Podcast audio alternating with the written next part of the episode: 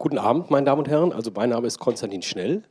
Äh, ich moderiere den Abend und insbesondere dann auch den Teil, wo wir mit Ihnen ähm, diskutieren möchten. Äh, ich möchte ganz kurz den Fabian Scheidler vorstellen, bevor er eben mit seinem Vortrag anfängt, damit Sie auch wissen, wer vor Ihnen steht. Dass er der Autor dieser Bücher ist, das wissen wir alle. Viele von Ihnen werden die Bücher auch gelesen haben. Er hat Geschichte und Philosophie studiert und arbeitet seit 2001 als freier Autor für Printmedien und Fernsehen, aber auch für Theater und Oper und war viele, viele Jahre lang als Dramaturg tätig und auch als Autor am Berliner Kripstheater. Das ist ja auch ein bekannter Name und hat auch Opern geschrieben, unter anderem einen mit dem bezeichnenden Titel Tod eines Bankers oder Bankers. 2009 äh, gründete er mit David Gößmann zusammen ein unabhängiges Fernsehmagazin im Internet, nämlich Kontext TV und ähm, kontext-tv.de, kleine Schleichwerbung am Rande. Ähm, und im selben Jahr hat er auch den Otto Brenner Medienpreis für kritischen Journalismus bekommen, einen Preis, der eben kritische Journalisten auszeichnet. Das Buch Das Ende der Megamaschine ist 2015 erschienen und das Nachfolgebuch äh, Chaos eben 2017 und wurde von der Kritik ähm, sehr positiv aufgenommen. Unter anderem haben sich auch Norm Komski und Ernst Ulrich von, Ernst Ulrich von Weizsäcker sehr positiv geäußert. Und was ich interessant fand, dass mehrfach äh, in den Kritiken geschrieben wurde, äh, dieses Buch sollte doch in den Lehrplan äh, von, von, äh, von im, im, Unterricht an Universitäten äh, gezeigt werden. Oder einer sagte, Mehrwert als alles, was ich im Geschichtsunterricht gelernt habe. Äh, ging, mir, ging mir ähnlich und ich will hier kurz einflechten, wie ich auf das Buch gekommen bin. Nämlich im Herbst 2017 hatten wir eine Veranstaltung hier mit Christian Felber zur Gemeinwohlökonomie. Vielleicht war jemand von Ihnen auch da. Und in der Recherche habe ich eben ein bisschen im Internet recherchiert und da habe ich ein Video eben gesehen äh, auf YouTube ähm, und habe mir gedacht, was dieser Fabian Scheidler, der erzählt, den kenne ich gar nicht, aber das ist ja hochinteressant und habe mir dann gleich das Buch geholt und das wirklich auch verschlungen und bin deshalb auch sehr, sehr äh, glücklich, dass, ähm, dass ich heute hier das moderieren darf und bin auch sehr glücklich, dass Sie alle da sind. Ähm, wie gesagt, wir fangen an mit einem Vortrag äh, von Fabian Scheidler. Und dann werde ich auf der Bühne, setzen wir uns auf die Bühne, ein paar Fragen und dann kommen wir aber auch ähm, zu Ihren Fragen oder zur Diskussionszeit circa 45 Minuten dann, äh, wenn der Abend etwas fortgeschritten ist. Und jetzt höre ich auf zu reden und gebe das Wort. Begrüßen Sie bitte den Autor von Die Megamaschine und Chaos aus Berlin, Fabian Scheidler.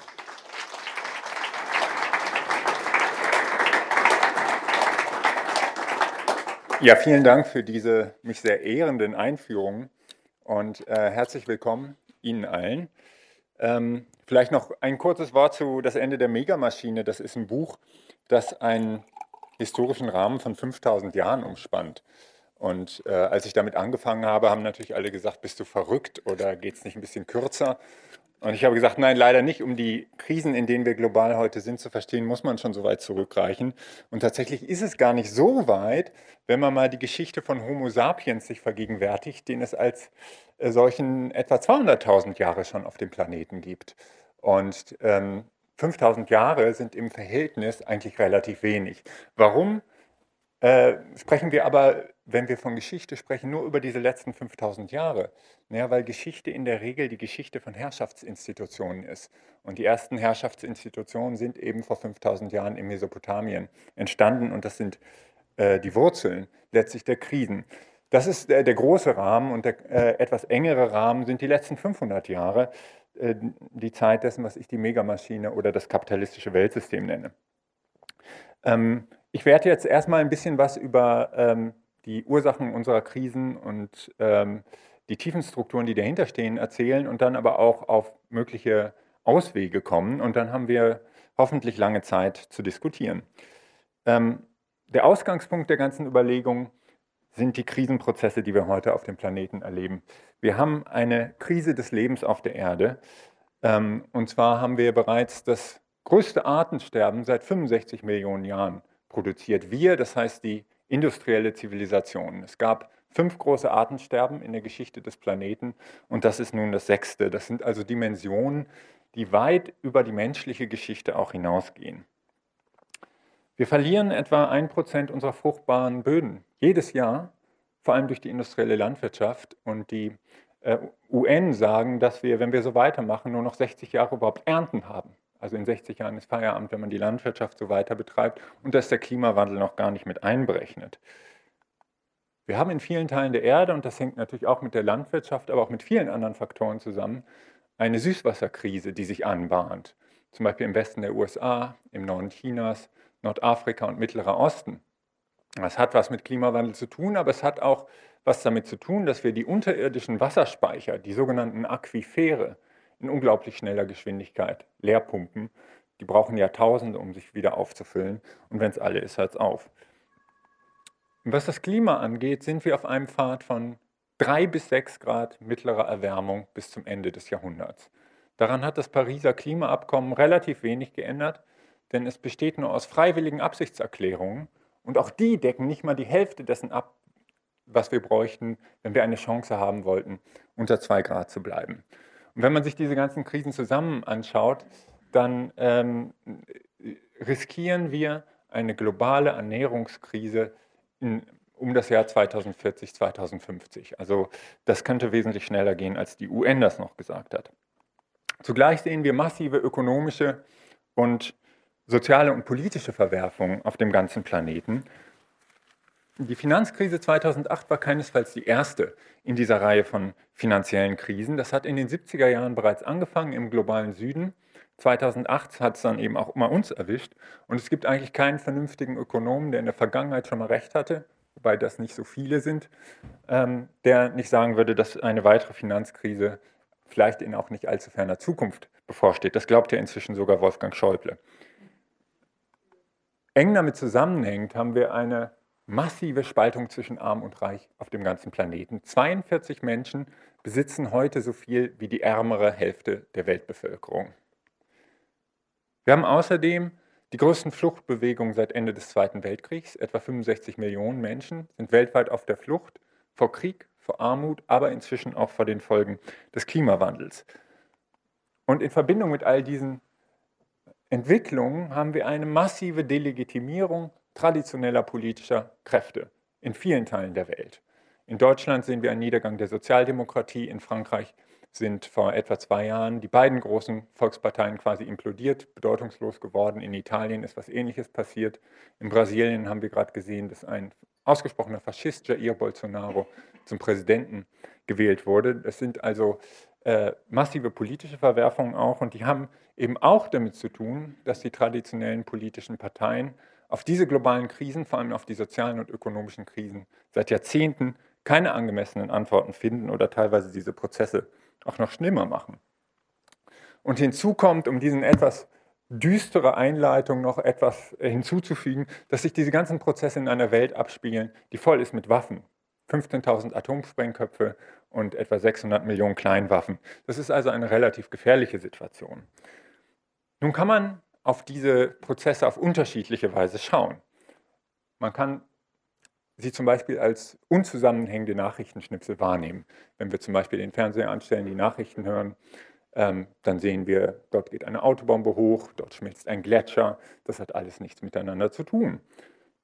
Wir können aber auch gucken, ob wir in diesen verschiedenen Dingen Zusammenhänge erkennen, eine Gestalt.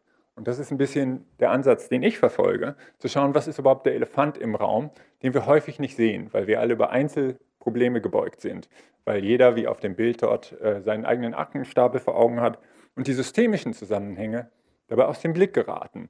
Unsere politischen Systeme und unsere medialen Systeme funktionieren ja sehr stark fokussiert auf Ereignisse und auf Personen. Und systemische Strukturen geraten so oft aus dem Blick. Nun, was ist aber der Elefant im Raum? Und damit komme ich zu meinem ersten Punkt. Der Elefant im Raum besteht meines Erachtens darin, dass die globalen Krisenprozesse, so unterschiedlich ihre einzelnen Ursachen auch sein mögen, auf gemeinsame systemische Wurzeln zurückzuführen sind. Wurzeln, die etwas mit der Funktionsweise eines Systems zu tun haben, das nicht nur ein ökonomisches System ist, sondern auch ein militärisches, ein politisches und auch ein ideologisches System, das vor etwa 500 Jahren in Europa entstanden ist in sehr heftigen, langen sozialen Auseinandersetzungen, das sich seither extrem dynamisch und auch extrem aggressiv mit sehr viel Gewalt über die ganze Erde verbreitet hat. Seit etwa 100 Jahren umspannt es den ganzen Globus als erstes globales System. Und es gerät, wie ich glaube, im 21. Jahrhundert in seine tiefste Krise. Das hat verschiedene Namen, dieses Systems. In den Sozialwissenschaften spricht man zum Beispiel vom modernen Weltsystem oder vom kapitalistischen Weltsystem. Ich habe eine Metapher dafür benutzt, die Megamaschine, die geprägt wurde von dem äh, US-amerikanischen Historiker Louis Mumford. Der hat in den 60er Jahren ein interessantes Buch geschrieben mit dem Titel Der Mythos der Maschine. Und er beschreibt darin keine technischen Apparaturen, sondern hierarchisch aufgebaute Gesellschaftssysteme, die auf Herrschaft beruhen in der Antike und in den letzten 500 Jahren. Ich benutze ihn vor allem für die letzten 500 Jahre, für die kapitalistische Megamaschine. Das ist natürlich ein extrem komplexes System und ich kann Ihnen hier nur ein paar wichtige Elemente davon vorstellen kurz. Das übergeordnete Prinzip dieses Systems ist die endlose Akkumulation von Kapital oder einfacher ausgedrückt, aus Geld mehr Geld zu machen und das in alle Ewigkeit, in einem endlosen Kreislauf von Profit und Reinvestition. Das klingt für uns erstmal banal, aber tatsächlich ist es etwas, was weltgeschichtlich neu war vor 500 Jahren. Es gibt viele historische Systeme, die auf einer hohen Konzentration von Eigentum, auf Ungleichheit und auch auf Gewalt beruhen. Man denke nur mal an das Römische Reich oder an chinesische Großreiche. Aber in diesen Reichen war das übergeordnete Prinzip die Stabilität des Reiches. Das ist das erste System, das tatsächlich auf einer endlosen ökonomischen Expansion beruht. Und das ist auch der Grund, warum es immer wachsen muss, immer expandieren muss. Stillstand ist tot für dieses System. Und das sehen wir an dem ja etwas merkwürdigen Faktum, dass wenn unsere Wirtschaft nicht wächst, wir eine Krise haben. Eigentlich mit dem gesunden Menschenverstand sollten wir doch denken, dass wenn die Wirtschaft nicht wächst, alles gleich bleibt. Ist es aber nicht, weil tatsächlich das angehäufte Kapital nicht mehr investiert wird. Dann haben wir Arbeitslosigkeit und Krise und das Ganze geht den Bach runter. Das ist nicht ein Prinzip, das irgendwo in der Luft hängt, sondern das ist ganz tief eingeschrieben in unsere Institutionen. Aktiengesellschaften zum Beispiel haben in der Regel keinen anderen Zweck, als das eingelegte Kapital der Shareholder endlos zu vermehren. Nun kann aber dieses ökonomische System nicht alleine existieren, es braucht eine zweite Säule. Und das ist der moderne Staat. Wir kennen die Geschichte ja häufig so, dass es auf der einen Seite die Wirtschaft gibt, die wirtschaftet vor sich hin, und auf der anderen den Staat, der da eingreift oder eben nicht eingreift. Aber tatsächlich sind beide Institutionen im 16. Jahrhundert zusammen entstanden, koevolutionär sagt man auch. Der moderne Staat war vor allem eine Militärorganisation. 90 Prozent der Budgets gingen ins Militär und das hieß Feuerwaffen, Kanonen, die eine ganz wichtige Rolle in der Entwicklung dieses Systems spielten, und Söldnerheere. Und das war sehr teuer. Und dafür brauchten die Landesherren sehr viel Geld, das sie nicht hatten. Wo haben sie das Geld herbekommen? Das haben ihnen die Händler und Bankiers geliehen, zum Beispiel in Augsburg die Fugger oder die großen Bankiers in Genua oder Florenz, die Medici kennen auch viele. Es gehörte also zum Geschäftsmodell dieser großen Händler und Bankiers, dass man Staaten Geld geliehen hat. Diese Staaten haben davon Söldner und Kanonen gekauft, haben andere Länder überfallen und aus den Plünderungen haben sie, wie man neudeutsch sagen würde, das Return on Investment für die Shareholder in Augsburg oder Genua bezahlt. Das war das Geschäftsmodell. Die Händler und Bankiers wollten aber noch eine andere Gegenleistung von den Landesherren für den Kredit und das waren Monopole. Es gehört zu den schmutzigen Geheimnissen des Kapitalismus, dass er relativ wenig mit Märkten und mit freien Märkten schon gar nichts zu tun hat, sondern auf Monopolen und Oligopolen beruht. Das sehen wir heute noch. Ne? Was sind die profitabelsten Unternehmen, natürlich Microsoft, Google, Apple und so weiter, sind weitgehend Monopole. Und äh, die Staaten haben also den Händlern Monopole für ihre Aktivitäten gewährt. Ähm, der Staat war auch, das ist auch interessant an dieser Geschichte, von Anfang an ein Verschuldeter. Ne? Also wenn wir heute von Staatsschuldenkrisen hören, ist das eigentlich nichts Neues. Das gibt es seit 500 Jahren. Und wenn wir auch von Standortkonkurrenz hören, ist das eigentlich auch nichts Neues. Denn von Anfang an gehört es zu dem System dazu, dass das Kapital transnational organisiert war und verschiedene Staaten gegeneinander ausspielen konnte. Ne? Ein sehr interessantes Beispiel dafür, wie die physische Macht von Staaten und die ökonomische Macht von Unternehmen zusammenwirkten in der Frühzeit des Systems, ist die Geschichte der Aktiengesellschaften. Aktiengesellschaften könnte man sagen, die großen von ihnen sind vielleicht die mächtigsten Institutionen der Erde. Die 500 größten von ihnen vereinen 40 Prozent der weltweiten Wirtschaftsleistung auf sich. Und die erste Aktiengesellschaft modernen Typs wurde in Amsterdam gegründet im Jahr 1602, die niederländische Ostindien-Kompanie. Zehn Jahre später wurde die erste Wertpapierbörse ebenfalls in Amsterdam gegründet, nur um die Papiere dieser Kompanie zu handeln zunächst. Zu den vielen interessanten Eigenschaften dieser ersten Aktiengesellschaft gehörte es, dass sie ein eigenes Militär hatte. Sie hatten eine eigene Flotte, militarisierte Flotte, ein eigenes Söldnerheer. Sie hatten sogar das Recht, eigene Münzen zu prägen. Und sie hatten das Recht, in den Ländern, die sie überfallen und unterworfen haben, Recht zu sprechen, inklusive Todesurteilen. Sie waren also eine Art Staat. Und so sind sie dann losgezogen. Und ein Beispiel dafür, wie das funktioniert hat, ist die Geschichte der indonesischen Banda-Inseln. Dort gab es Muskatnüsse und die ließen sich in Europa mit sagenhaften Gewinnspannen verkaufen. Und die Holländer, die Kompanie, wollte ein Monopol darauf haben. Aber die Bandanesen wollten dieses Monopol nicht gewähren. Was hat die Kompanie gemacht? Sie hat ihr Söldnerheer benutzt, ist dort einmarschiert und innerhalb von äh, wenigen Monaten waren von den etwa 12.000 Bandanesen nur noch 1.000 übrig. Ne? Das ist einer der vielen vergessenen, verdrängten Völkermorde, die dann mit der Expansion dieses Systems verbunden waren. Und währenddessen äh, klingelten also in Amsterdam die Kassen, die Shareholder bekamen ihre Rendite ausgezahlt. Amsterdam blühte damals zur reichsten Stadt der Welt auf berühmt für seine Künste, der junge Rembrandt zum Beispiel wirkte dort, berühmt auch für seine Liberalität. Das gehört auch zu diesem System dazu. Die Shareholder wussten gar nicht, was am anderen Ende der Welt passiert. Sie wollten es auch nicht wissen, sie wollten nur, dass sich ihr Geld vermehrt. Und heute, wenn wir unser äh, Geld auf die Bank legen, nicht bei der GLS-Bank, aber bei vielen anderen Banken, das scheint sich von selber zu vermehren, aber tatsächlich passiert am anderen Ende der Welt was und das sind häufig schmutzige Dinge, von denen wir lieber nichts wissen wollen. Nun kann aber ein System, das auf Ungleichheit und Gewalt beruht, nicht allein auf diesen zwei Säulen existieren, es braucht eine dritte Säule und das ist ideologische Macht. Ideologische Macht legitimiert Gewaltverhältnisse, Gesundheit.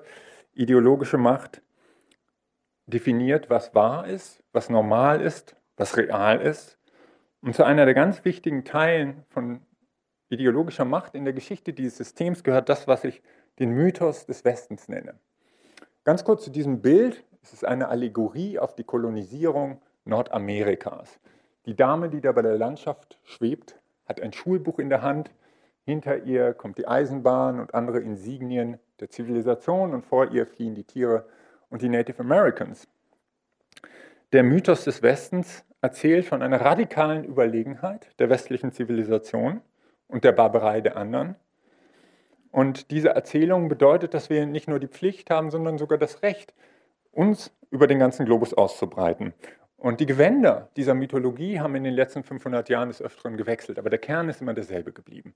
Zunächst mal musste das Christentum dafür herhalten, die Expansion zu rechtfertigen, weil wir die einzig wahre, die beste Religion haben. Wenn man beispielsweise nach Kolumbus in Mittel- und Südamerika eingefallen hat und Millionen von Leuten umgebracht hat und das Gold und Silber geplündert hat, dann ging es natürlich eigentlich um die Rettung der Seelen. Das Gold und Silber hat man nur nebenbei mitgenommen.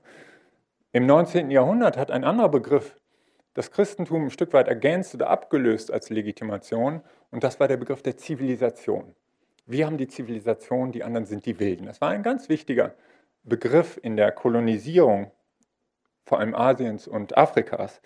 Wir haben den Fortschritt, die anderen sind rückständig, stehen geblieben irgendwo. Wir haben die Entwicklung nach dem Zweiten Weltkrieg ganz wichtig. Die anderen sind die Unterentwickelten. Und heute ist es im Allgemeinen die Rede von den westlichen Werten, die wir gepachtet haben. Wir haben alle positiven Werte und die anderen sind halt mehr oder weniger Barbaren. Immer dieselbe Erzählung in verschiedenen Gewändern. Wenn man noch mal ein Stück zurückgeht und sich anschaut, wie dieses System funktioniert, dann sieht man, das ist auch schon in der Einführung gesagt worden, dass es für einen Teil der Weltbevölkerung mit enormen Wohlstandsgewinnen verbunden ist. Für etwa 20 bis 30 Prozent der Weltbevölkerung. Für die übrigen 70 bis 80 Prozent aber war es eine Geschichte, die von Anfang an mit Völkermord, Naturzerstörung, Verelendung und Krieg verbunden war. Wie man die Geschichte dieses Systems erzählt, hängt also vom Standpunkt ab. Ne?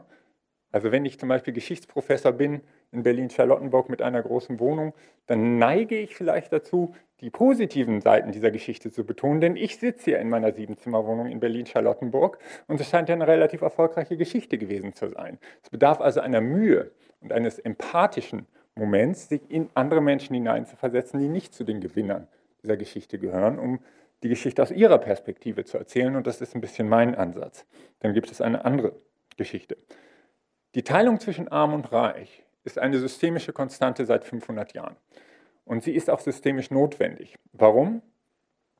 Wenn wir dem Minenarbeiter im Kongo, der das Koltan aus dem Bergwerk holt, was in unseren Handys und in unseren Computern drin ist, Löhne bezahlen würden wie hier, dann wären die ganzen Sachen hier so teuer, dass wir uns das alles nicht leisten könnten. Wir könnten nicht alle jetzt zwei Jahre unser Smartphone wegschmeißen und durch ein neues ersetzen. Wir könnten uns diese großen Autos und Flachbildschirme und das alles nicht leisten.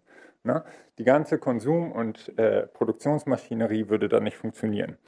Also es braucht eine Spaltung zwischen den Zentren, wo der Reichtum akkumuliert wird, und einem anderen Teil der Welt, wo billige Rohstoffe und billige Arbeitskräfte herkommen. Und die Methoden, mit denen diese Zweiteilung aufrechterhalten wurden, haben wiederum über die Geschichte gewechselt. Über 450 Jahre bis Ende des Zweiten Weltkriegs war es natürlich direkte koloniale Gewalt, die das hergestellt hat. Nach dem Zweiten Weltkrieg haben sich eine ganze Reihe von Ländern in Afrika und Asien vor allem unabhängig gemacht. Die Reaktion des Westens war darauf, eine andere Strategie zu erfinden und die hieß zunächst einmal Regime Change. Seit Anfang der 50er Jahre wurden also unzählige Regierungen durch gewaltsame Einwirkung ausgetauscht. 1953 Iran zum Beispiel, eine demokratische gewählte Regierung, versucht die, die Ölquellen, die sie haben, für die eigene Entwicklung zu nutzen, ja, wurden äh, durch den britischen, amerikanischen Geheimdienst weggeputscht und durch den Schah ersetzt, ne, damit das Öl weiter in den Westen fließt. 1954 in Guatemala eine ganz ähnliche Geschichte. 1960 im Kongo eine besonders brutale Geschichte.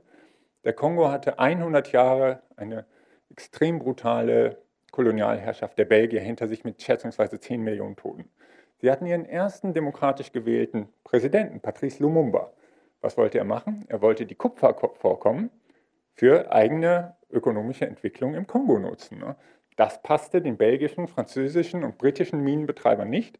Und sie haben zusammen mit den USA also auch wieder einen Putsch organisiert. Patrice Lumumba wurde ermordet. Das ist inzwischen auch aktenkundig. Das Weiße Haus hat das inzwischen auch zugegeben. Und ähm, auf diese Weise wurde dann später Mobutu installiert mit den verheerenden Folgen, die wir bis heute im Kongo erleben. Man kann das noch lange weiter erzählen. 1965 Indonesien, 1973 Chile. Es sind also tatsächlich mehrere Dutzend Länder und immer war das Ziel, sicherzustellen, dass sie keine eigenständige ökonomische Entwicklung machen können, sondern uns weiter billige Rohstoffe liefern. Anfang der 80er Jahre kam eine zweite Strategie hinzu oder hat sie teilweise auch ersetzt. Und die ist bekannt unter dem abstrakten Namen Strukturanpassung. Was heißt Strukturanpassung? Das waren Programme des Internationalen Währungsfonds. Und Hinter-, der Hintergrund ist der, dass sich viele Länder des globalen Südens verschuldet hatten in den 70er Jahren. Und Anfang der 80er gingen die Zinsen sehr weit nach oben. Und die Länder konnten ihre Schulden nicht zurückbezahlen. Dann trat der Internationale Währungsfonds auf den Plan und hat ein Angebot gemacht, was sie nicht ausschlagen konnten. Wir geben euch weiter Kredit, um die alten Kredite weiter zu bezahlen, gegen folgende Bedingungen. Ihr müsst eure Wirtschaft auf den Export ausrichten, eure Wirtschaft deregulieren, privatisieren und so weiter. Dieses ganze neoliberale Programm, was wir auch heute natürlich noch kennen. Der Effekt war wiederum derselbe. Alle haben also billig Rohstoffe exportiert und wir kriegen weiter billige Rohstoffe. Eigenständige Entwicklung findet nicht statt verschiedene Methoden zu demselben Zweck. China ist übrigens das erste große Land des globalen Südens, das, aus dieser, äh, das nicht in diese Falle hineingelaufen ist und das verändert die globalen Kräfteverhältnisse natürlich gerade sehr massiv. Chaos, systemische Krisen und die Grenzen der Megamaschine. Die Megamaschine, ach, das ist übrigens ein Bild von Houston ähm, durch einen Hurricane vor einigen Jahren komplett unter Wasser gesetzt. Ähm, die Megamaschine stößt im 21. Jahrhundert an planetare Grenzen, die in ihrer Kombination wahrscheinlich unüberwindlich sind oder anders ausgedrückt, die Krisen, die es produziert, lassen sich nicht innerhalb der Logik der Megamaschine lösen. Es gibt verschiedene Arten von Grenzen. Das eine sind innere Grenzen, die was mit der Ökonomie zu tun haben. Es war in den letzten 30, 40 Jahren extrem erfolgreich für einen bestimmten Teil, den reichen Teil der Gesellschaft, wenn man ähm, die Arbeit in Billiglohnländer verlagert, wenn man Gewerkschaften schwächt, in Deutschland einen Niedriglohnsektor herstellt und die Gewinne dann in Steueroasen transferiert. Das ganze neoliberale Programm, was wir kennen. Das war extrem erfolgreich, um die Reichen noch reicher zu machen. Aber es ist nicht nur ungerecht, es hat auch ein ökonomisches Problem, einen ökonomischen Nachteil. Wenn man nämlich die Leute in prekäre Beschäftigungsverhältnisse abdrängt oder in die Arbeitslosigkeit fallen lässt, dann haben sie am Ende gar nicht mehr das Geld in der Tasche, und diese gesamte globale Produktion von Gütern und Dienstleistungen, die ja immer weiter wachsen muss in der Logik des Systems, noch zu profitablen Preisen aufzukaufen. Es gibt also ein Nachfrageproblem, ein globales. Und das ist der Kern unserer äh, finanziellen und ökonomischen Krisen weltweit. Ähm, wie hat man das gelöst? Ja, zunächst einfach durch Schulden. Irgendwer muss sich verschulden, damit die ganze Maschinerie weiterlaufen kann. Also Privatpersonen müssen sich verschulden, in den USA besonders markant, äh, Unternehmen verschulden sich und am Ende verschulden sich Staaten. Und dann gibt es Schuldenblasen, die platzen irgendwann und irgendwer muss die ganze Sache bezahlen. Ja, und 2008, das wissen wir ja alle, wurden die Kosten auf die breite Bevölkerung abgewälzt, vor allem auf die südeuropäischen Länder. Und das ist auch nicht nur ungerecht, sondern verschärft wiederum das ökonomische Problem, weil die Leute dann noch weniger Geld in der Tasche haben, um die ganzen Sachen zu kaufen. Ne? Also wir sind in einer äh, Spirale nach unten auf diese Weise. Nun würde es gegen dieses ökonomische Problem ein relativ einfaches Gegenmittel geben. Und das nennt man Keynesianismus.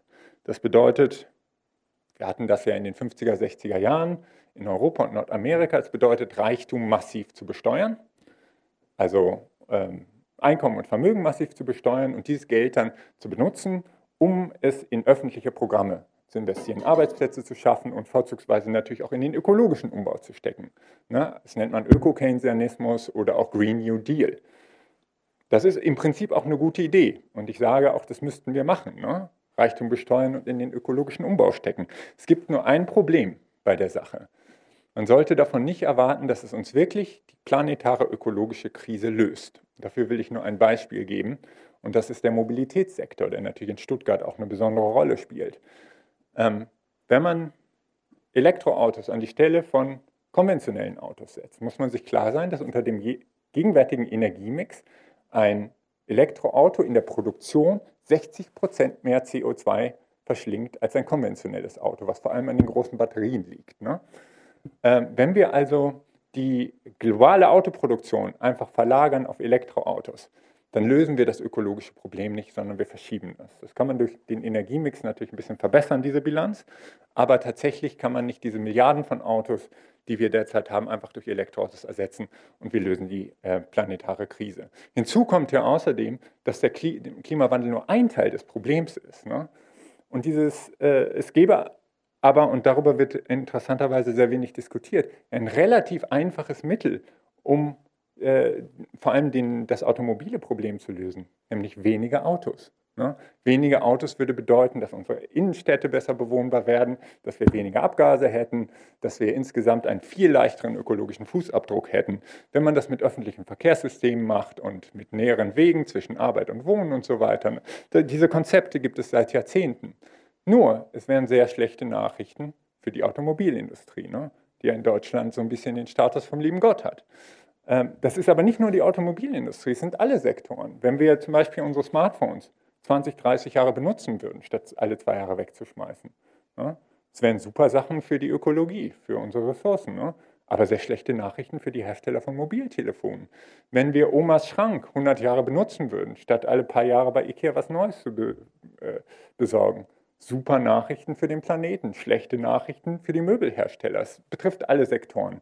Wir sind also gefangen in einer Logik, die uns zwingt, immer mehr zu produzieren, immer mehr zu konsumieren, um dieses System am Laufen zu halten. Und damit stoßen wir auch immer mehr an, solange wir nicht die ökonomische Logik verändern, an die ökologischen Grenzen, an die planetaren Grenzen. Und ich will dafür nur ein paar kurze Beispiele geben, was das in Bezug aufs Klima zum Beispiel heißt. Es sind in den letzten Jahren einige Studien herausgekommen, die übereinstimmend sagen, dass große Teile des Mittleren Ostens und Nordafrikas unbewohnbar werden, wenn wir weiter auf diesem Pfad voranschreiten. Ne? Wir wissen, dass der Syrienkrieg teilweise durch den Klimawandel mitverursacht wurde, weil etwa eine Million Menschen aufgrund der größten Dürre in der Geschichte Syriens dort ihr Land verloren haben. Was es bedeutet, wenn ganze Regionen unbewohnbar werden, können wir uns, glaube ich, nicht vorstellen die ist gerade ein ganz neuer Bericht herausgekommen, der sagt, dass die Himalaya-Gletscher wesentlich schneller schmelzen als bisher angenommen. Wenn die Gletscher eines Tages verschwunden sind, dann ist die, die Wasserversorgung von zwei Milliarden Menschen in China, Indien, Pakistan und Südostasien gefährdet. Ne? Das sind also gigantische Dimensionen, in die wir uns hier hineinbewegen. Und das bedeutet, wenn man das zusammendenkt, diese ökonomischen Krisen und die ökologischen Krisen, dass wir uns tatsächlich, glaube ich, in eine chaotische Übergangszeit hineinbewegen. Ein Business as usual ist im 21. Jahrhundert nicht mehr möglich. Es wird einen tiefgreifenden, radikalen Wandel geben, ob wir wollen oder nicht. Die einzige Frage ist, wie sieht dieser Wandel aus und wer wird ihn bestimmen? Und das ist, glaube ich, eine offene Frage. Es gibt also keine Fatalität in der Geschichte, dass es in die eine oder andere Richtung gehen muss. Und ich will Ihnen jetzt in den letzten beiden Teilen noch skizzieren, was sozusagen die düstere, dystopische Variante sein könnte, die wir im Moment schon ein bisschen sehen und was aber auch Auswege sein könnten. Tödliche Ordnungsversuche zunächst. Eine Antwort auf die zunehmenden ökologischen und sozialen Krisenprozesse ist natürlich nichts besonders Neues, nämlich Repression. Wir sehen eine Zunahme von Polizeigewalt in vielen Teilen der Erde und von autoritärem staatlichen Handeln. Das betrifft übrigens nicht nur Staaten wie die Türkei oder die Philippinen, das ist auch in der Mitte Europas angekommen. Die französische Regierung zum Beispiel hat unter Macron den Ausnahmezustand, der unter Hollande verhängt wurde, in permanentes Recht übersetzt. Das heißt, Teile der Gewaltenteilung, die ja mit in Frankreich erfunden wurden, sind dort dauerhaft außer Kraft gesetzt. Es sind jetzt auch im Zuge der Gilets jaunes, äh, der Gelbwesten-Proteste, sind Dutzenden von Menschen die Augen herausgeschossen worden übrigens. Ne? Das ist also eine massive Zunahme von Polizeigewalt, die wir erleben. Der zweite Punkt ist ähm, das, was ich die globale Apartheid nenne. In dem Maße, das ist übrigens ein Foto, die in der spanischen Enklave Ceuta in Nordafrika aufgenommen wurde. Ne? Das gehört zum EU-Territorium. Die Leute auf dem Zaun versuchen gerade in die EU zu kommen und die Leute unten in der EU spielen gerade Golf. Ähm, in dem Maße, wie Teile der Erde zunehmend ungastlich werden oder unbewohnbar werden äh, und andere sich als Wohlstandsinseln abkapseln, entsteht eine neue Art von Konflikt. Die Wohlstandsinseln militarisieren sich, schotten sich nach außen ab. Und das sehen wir im Kleinen und im Großen. Im Kleinen sehen wir eine besorgniserregende Zunahme von sogenannten Gated Communities auf der ganzen Erde. Ne? Reiche schotten sich in den Innenstädten ab. Ganze Kontinente werden aber auch zu Gated Continents. Ne? Die EU ist das beste Beispiel, die sich durch eine Militarisierung des Mittelmeers nach Nordafrika abschottet. Über 30.000 Leute sind dort inzwischen gestorben, die nicht dort hätten sterben müssen. Es ist aber nicht nur diese Art von Abschattung, sondern die EU macht auch Deals mit autoritären Staaten, ob das die Türkei ist oder der Tschad oder Libyen, ein Failed State, um sicherzustellen, dass dort Lager errichtet werden und die Leute überhaupt nicht mehr die europäischen Außengrenzen erreichen, damit wir die Bilder von ertrinkenden Menschen im Mittelmeer nicht mehr sehen. Das ist also Teil eines Prozesses, wo äh, sich die Wohlstandsinseln gegen die Menschen, die ihre Lebensgrundlagen verloren haben, versuchen abzuschotten. In Bezug auf die ökonomische Krise gibt es eine bestimmte Strategie, die ich ähm, Tributökonomie nenne. Diese Leute da auf dem Bild, die stehen beim Wohlfahrtsbüro von Konzerne an, um Subventionen abzugreifen. Und tatsächlich sehen wir, dass das, was tatsächlich noch nie eine wirkliche Marktökonomie war, der Kapitalismus, immer weniger Markt enthält tatsächlich. Ähm, ich will dafür nur ein Beispiel geben und das ist das Subventionssystem. Diese 500 größten Unternehmen der Erde, von denen ich anfangs gesprochen habe, von denen könnte der größte Teil nicht mehr existieren ohne massive staatliche Subventionen durch uns Steuerzahler. Ähm, dafür einige Beispiele. Die fossilen Industrien, also Erdöl, Erdgas und Kohle, erhalten laut Internationaler Energieagentur, das ist eine relativ konservative Institution, jedes Jahr 500 Milliarden Dollar an Subventionen. Wir subventionieren also genau die Akteure, die uns in das Klimakaos hineinsteuern. Der Internationale Währungsfonds kommt sogar auf das Zehnfache, 5 Billionen Dollar. Die berechnen das etwas anders. Dazu gehört auch die Autoindustrie natürlich. Wenn wir die ökonomisch realen Spritpreise bezahlen würden, dann könnten wir uns das Autofahren überhaupt nicht mehr leisten. Ne? Da sind die ökologischen Kosten noch gar nicht mit eingerechnet. Das ist also eine gewaltige Subvention und die Autoindustrie ist ja, wie Sie alle wissen, noch zusätzlich mit zweistelligen Milliardenbeträgen in Deutschland allein subventioniert. Das sind Pendlerpauschalen, Dienstwagenprivilegien, Abwrackprämien und so weiter. Diese ganze Industrie würde ohne diese Subvention nicht mehr existieren. Der Flugverkehr ist auch ein gutes Beispiel. Hm. Das ist für die am schnellsten steigenden CO2-Emissionen auf der Welt zuständig. Aber die Flugzeugbetreiber, also die Airlines, zahlen für ihre Infrastrukturen so gut wie nichts. Der Berliner Flughafen zum Beispiel, 6 Milliarden Euro bisher versenkt. Ob er je ans Netz gehen wird, wer weiß. Aber diese 6 Milliarden Euro sind im Wesentlichen von der öffentlichen Hand bezahlt. Dass wir in Billigflieger für 20 Euro nach Mallorca oder so steigen können, liegt auch daran, dass wir denen die Infrastruktur umsonst zur Verfügung stellen. Ne? Das ist hochgradig subventioniert. Die zahlen keine Steuern auf ihr Flugbenzin und so weiter. Ne? Die ganze Branche würde so nicht weiter existieren können. Ein ganz großes Beispiel natürlich die Banken.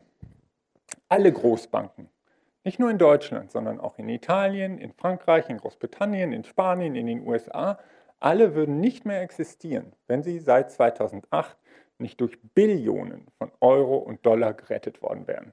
Allein in Deutschland hat die Bankenrettung unterm Strich 60 Milliarden Euro gekostet.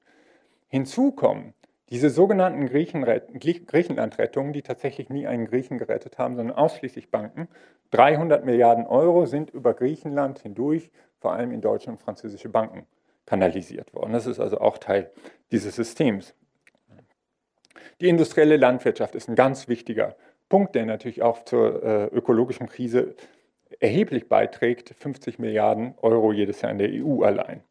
Man kann damit noch eine ganze Weile weitermachen. Warum erzähle ich das so ausführlich? Zum einen, um klarzumachen, dass es sich hier nicht um eine wirkliche Marktwirtschaft handelt. Zum anderen, um klarzumachen, dass das auch der Schwachpunkt des Systems ist. Denn über die Verwendung von Steuergeldern entscheiden theoretisch die Bürger und Bürgerinnen. Dafür wählen wir unter anderem Parlamente. Ne? Wir könnten also theoretisch sagen, wir wollen, dass diese gewaltigen Geldmassen nicht mehr in die destruktivsten Branchen der Erde fließen, was sie derzeit tun, sondern in den sozialökologischen Umbau. Das also, wäre also ein ganz wichtiger Punkt, um die sozialökologische Wende in Gang zu setzen. Und noch ein letzter Punkt, der vielleicht auch wichtig ist äh, in diesem Zusammenhang, ist das, was ich die große Ablenkung nenne. Das ist eine Statistik, die ein Bundestagsabgeordneter zusammengetragen hat, Marco Bülow. Der war bis vor zwei Monaten noch in der SPD und ist jetzt ausgetreten. Äh, aus Gründen, die der eine oder andere verstehen kann vielleicht. Ähm, der hat mal untersucht, was, äh, welche Inhalte die öffentlich-rechtlichen Talkshows in ARD und ZDF in den Jahren 2015 bis 2017 hatten. Ja, und da sehen wir, dass also dieser ganze Komplex äh, Flüchtlinge plus äh, Terrorismus plus Islam und so weiter, wenn man das überhaupt als Komplex zusammenfassen will, über 90 Sendungen produziert hat zu diesem Thema. Soziale Gerechtigkeit relativ verschwindend, sechs oder sieben Sendungen und zum Thema Klimawandel nicht eine einzige Sendung in diesem Zeitraum. Im Jahr 2018 gab es, wenn ich richtig gezählt habe, zwei Sendungen bei Maischberger und Will. Bei Maischberger war sie zur Hälfte mit Klimaleugnern besetzt.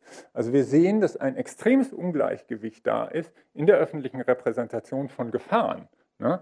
Objektiv sind natürlich Klimawandel, äh, aber auch andere Biodiversitätsverlust und auch Atomwaffen. Das ist auch noch ein riesiges Thema, was kaum vorkommt, äh, total unterrepräsentiert. Und das führt dazu, dass wir uns vor den falschen Leuten und vor den falschen Dingen fürchten. Ne? Viele Deutsche fürchten sich inzwischen mehr vor Flüchtlingen als vor einer Klimakatastrophe, was vollkommen absurd ist. So, was können wir aber angesichts dieser ganzen Situation jetzt machen? Äh, zunächst mal beschwert sich dieser Elefant auf der Couch darüber, dass er nicht wahrgenommen wird, selbst wenn er in der Mitte des Raumes steht. Das Erste, was wir diesem Elefanten Gutes tun können, glaube ich, ist anzuerkennen, dass er da ist und zu sagen, ja, es steht ein Elefant im Raum. Mit anderen Worten, ja, wir haben eine systemische Krise und wir müssen uns über diese systemische Krise unterhalten und systemische Lösungen finden. Das heißt, nicht nur an ein paar kleinen Rädchen herumschrauben. Und das ist etwas, was in der öffentlichen Debatte massiv fehlt. Da begrüße ich es auch sehr, wenn hier die Stadtbibliothek zu diesen Themen solche Vortragsreihen macht, weil wir, glaube ich, ganz dringend eine öffentliche Debatte über systemischen Wandel brauchen. Und die Bürger wollen das auch. Ich merke das immer wieder, dass das sehr viel Resonanz hervorruft. Das ist natürlich ein riesiges Thema, die ganze Transformation. Ich will da jetzt nur ein paar Stichpunkte geben, Anregungen für die Diskussion ohne Anspruch auf Vollständigkeit. Zunächst mal muss man sagen, dass sich einfach zurückzulehnen und auf den großen Crash zu warten, wahrscheinlich die schlechteste Strategie ist, die man haben kann. Wir sollten mit dem Ausstieg aus der Megamaschine beginnen, während sie noch läuft, weil sonst werden die Chancen immer schlechter, dass wir noch irgendeine lebenswerte Zukunft vor uns haben werden. In der kurzen und mittleren Frist ist es absolut entscheidend, dass wir alles dafür tun, dass möglichst viel Kohle, Erdöl und Erdgas im Boden bleiben. Ja, wir haben ja gerade einen Kohlekompromiss von einer Kohlekommission erlebt, der einen Ausstieg zum völlig irrealen Datum von 2038 beschlossen hat. Die Wissenschaft sagt ganz klar, aus der Braunkohle müssen wir bis 2025 raus. Ne?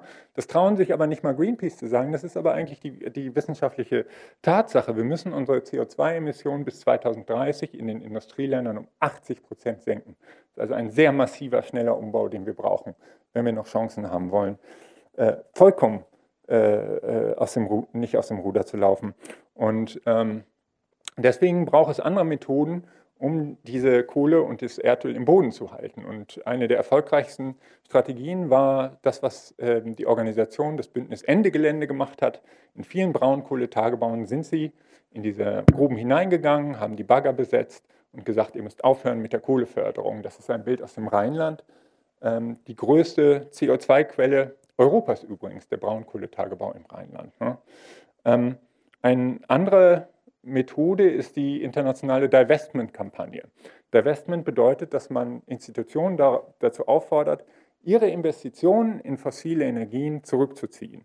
Und wir wissen ja oft gar nicht, wo unsere Rentenkassen und so weiter ihr Geld reinstecken. Das ist also ein ganz wesentlicher Punkt. Die ist relativ erfolgreich. Also sie haben schon wirklich dreistellige Milliardenbeträge divested auf der ganzen Welt.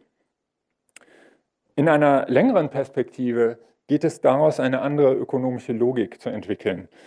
Ähm, aus der Logik der endlosen Akkumulation von Kapital, der Geldvermehrung auszusteigen und eine Wirtschaft auf den Weg zu bringen, die dem Gemeinwohl und nicht dem Profit dient. Das bedeutet, dass man nicht nur ein paar Leitplanken ändert, sondern wirklich in der Tiefe unsere Institutionen umbaut. Eine Aktiengesellschaft zum Beispiel, die keinen anderen Zweck hat, als die Shareholder Value zu mehren, hat in einer zukunftsfähigen Ökonomie keinen Platz. Ähm, es gibt, das klingt erstmal sehr abstrakt und so, als ob man das gar nicht machen könnte, aber es gibt tatsächlich viele praktische Beispiele, wo aus der Akkumulationslogik ausgestiegen wird, auch in Deutschland. Die Energiewende ist ein gutes Beispiel dafür.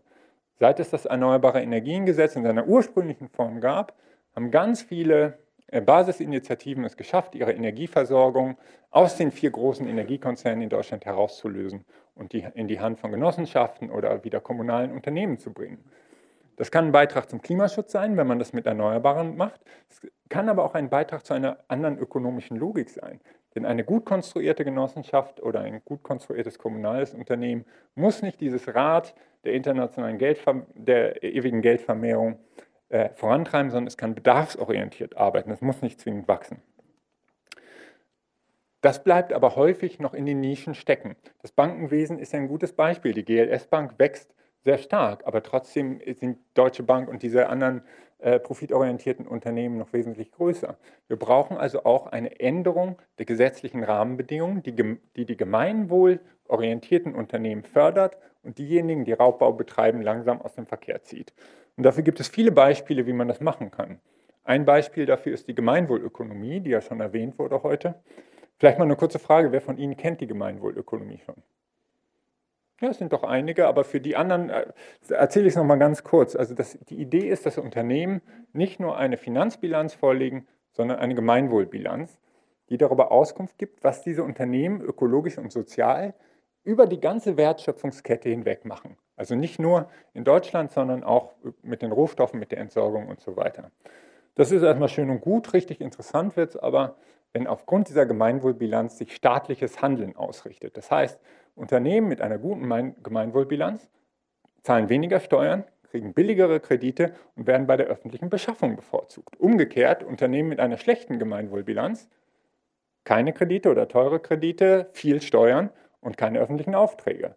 Das würde also dieses ganze perverse Subventionsprogramm, was wir jetzt haben, vom Kopf auf die Füße stellen. Ist aber natürlich ein sehr großer Umbau, weil man muss sich vorstellen, dass wahrscheinlich die 30 DAX-Konzerne keine Zukunft hätten in einer Gemeinwohlökonomie. Ja? Also man darf sich nicht keine Illusion hingeben, dass das alles sehr einfach wäre.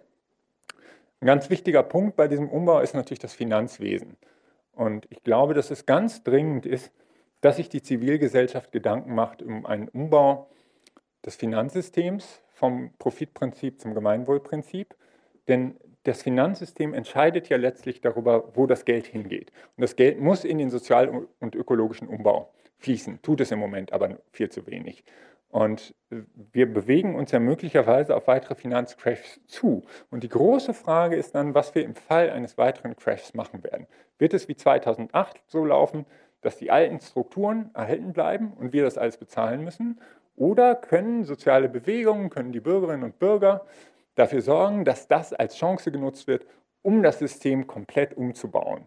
Und zwar so, dass es äh, dem sozial-ökologischen Umbau dient. Das kann man machen. In Deutschland haben wir derzeit ein dreigliedriges Bankensystem. Es gibt diese Privatbanken, es gibt Genossenschaftsbanken und es gibt öffentlich-rechtliche wie Sparkassen.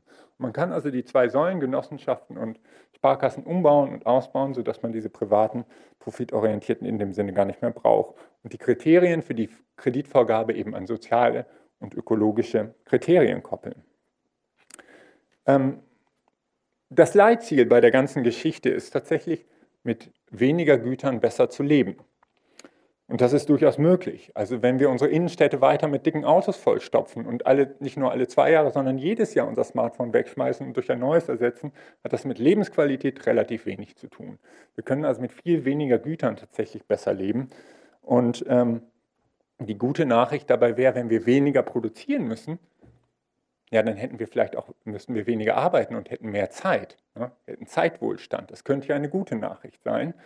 Ähm, und tatsächlich ist äh, ein, eine Verringerung von Arbeitszeiten auch in vieler Hinsicht wünschenswert. Wir haben nur dann ein ökonomisches Problem, weil viele Menschen, die heute von einer Vollzeitstelle so gerade eben oder nicht leben können, in Halbzeitstellen natürlich überhaupt nicht leben können. Ne? Das heißt, man braucht sofort Umverteilung. Die ökologische Frage zieht eigentlich die soziale Frage sofort nach sich. Wir müssten also dafür sorgen, dass Menschen mit einem Halbtagsjob, auch als Krankenpfleger und was immer, als äh, Kindertagesstättenbetreuer, so viel verdienen können, dass sie davon leben können. Ne? Und das bedeutet eben Reichtum besteuern, gesellschaftliche Umverteilung organisieren. Das ist für die ökologische Wende unverzichtbar.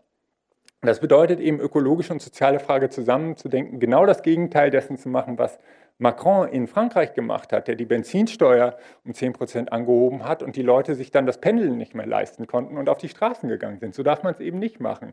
Man muss die Umverteilung mit eindenken in die ganze Geschichte. Und das würde eben bedeuten, wenn wir nicht so viel arbeiten müssen, weniger äh, produzieren, aber das Produzierte gerechter verteilen, dass wir mehr Zeit hätten für sinnstiftende Tätigkeiten, für unsere Familie, für Kultur, für politisches Engagement und so weiter. Ein ganz wichtiger Teil sind natürlich auch soziale Rechte und vor allem die Frage des, äh, der Mietzahlung in großen Städten. Stuttgart, Frankfurt, Hamburg, Berlin und so weiter zahlen inzwischen viele Leute die Hälfte ihres Einkommens für Mieten.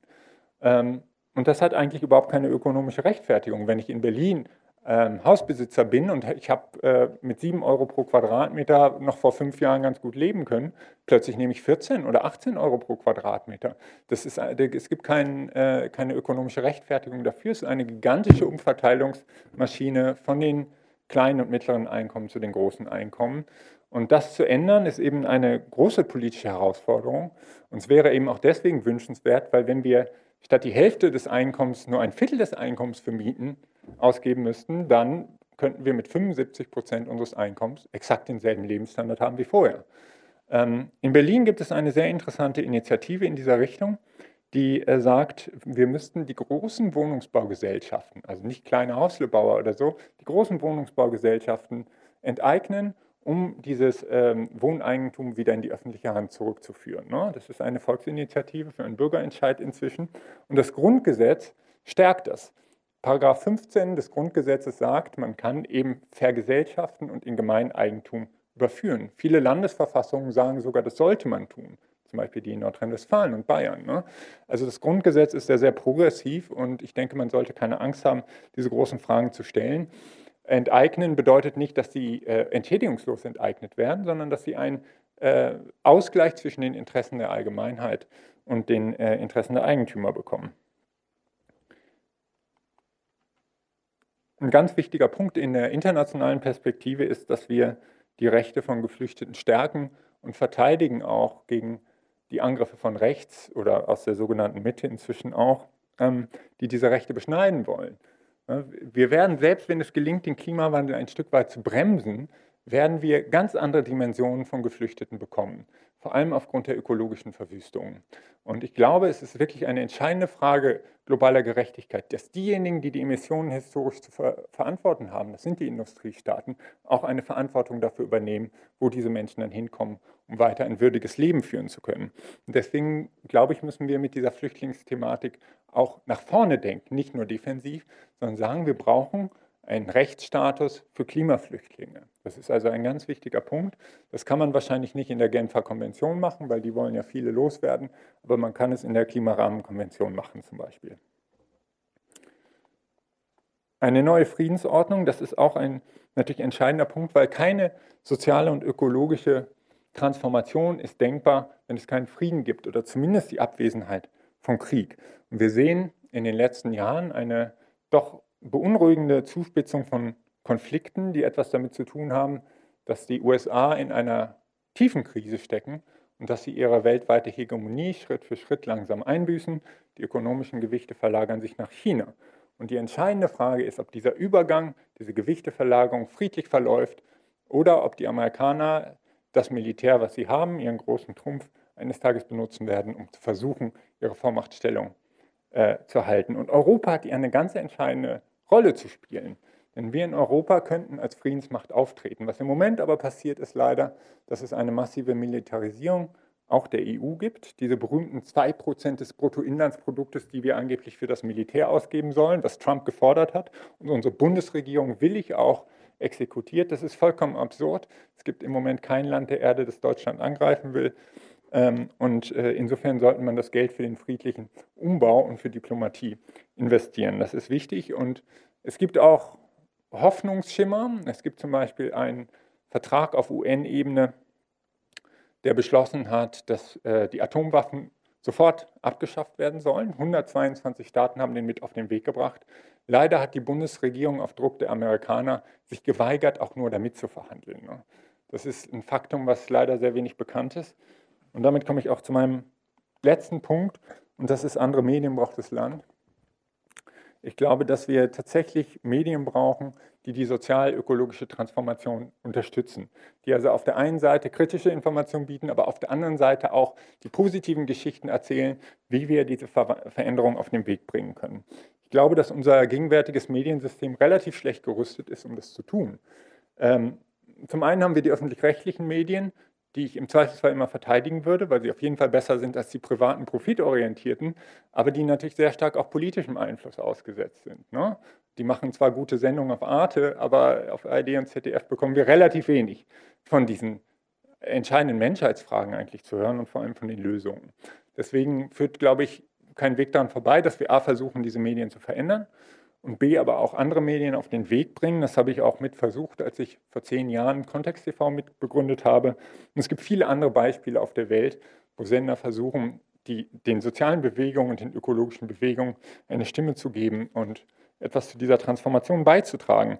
Diese Transformation ist natürlich kein Win-Win-Spiel, wie uns immer gesagt wurde. Ja, da können die großen Konzerne und wir alle, wir ziehen alle einen Strang und dann wird das schon laufen. Nein, es ist ein konfliktträchtiger Prozess, es ist auch kein gerader, linearer Prozess, es ist ein chaotischer Prozess.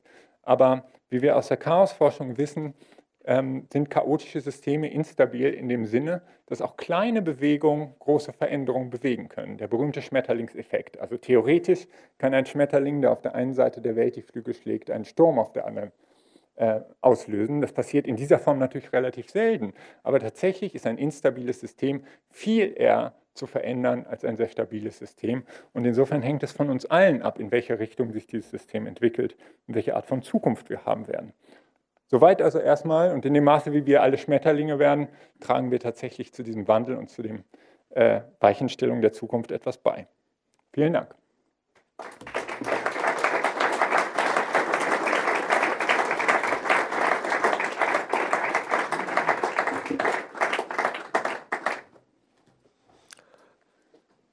Ja, vielen Dank, Fabian Scheidler.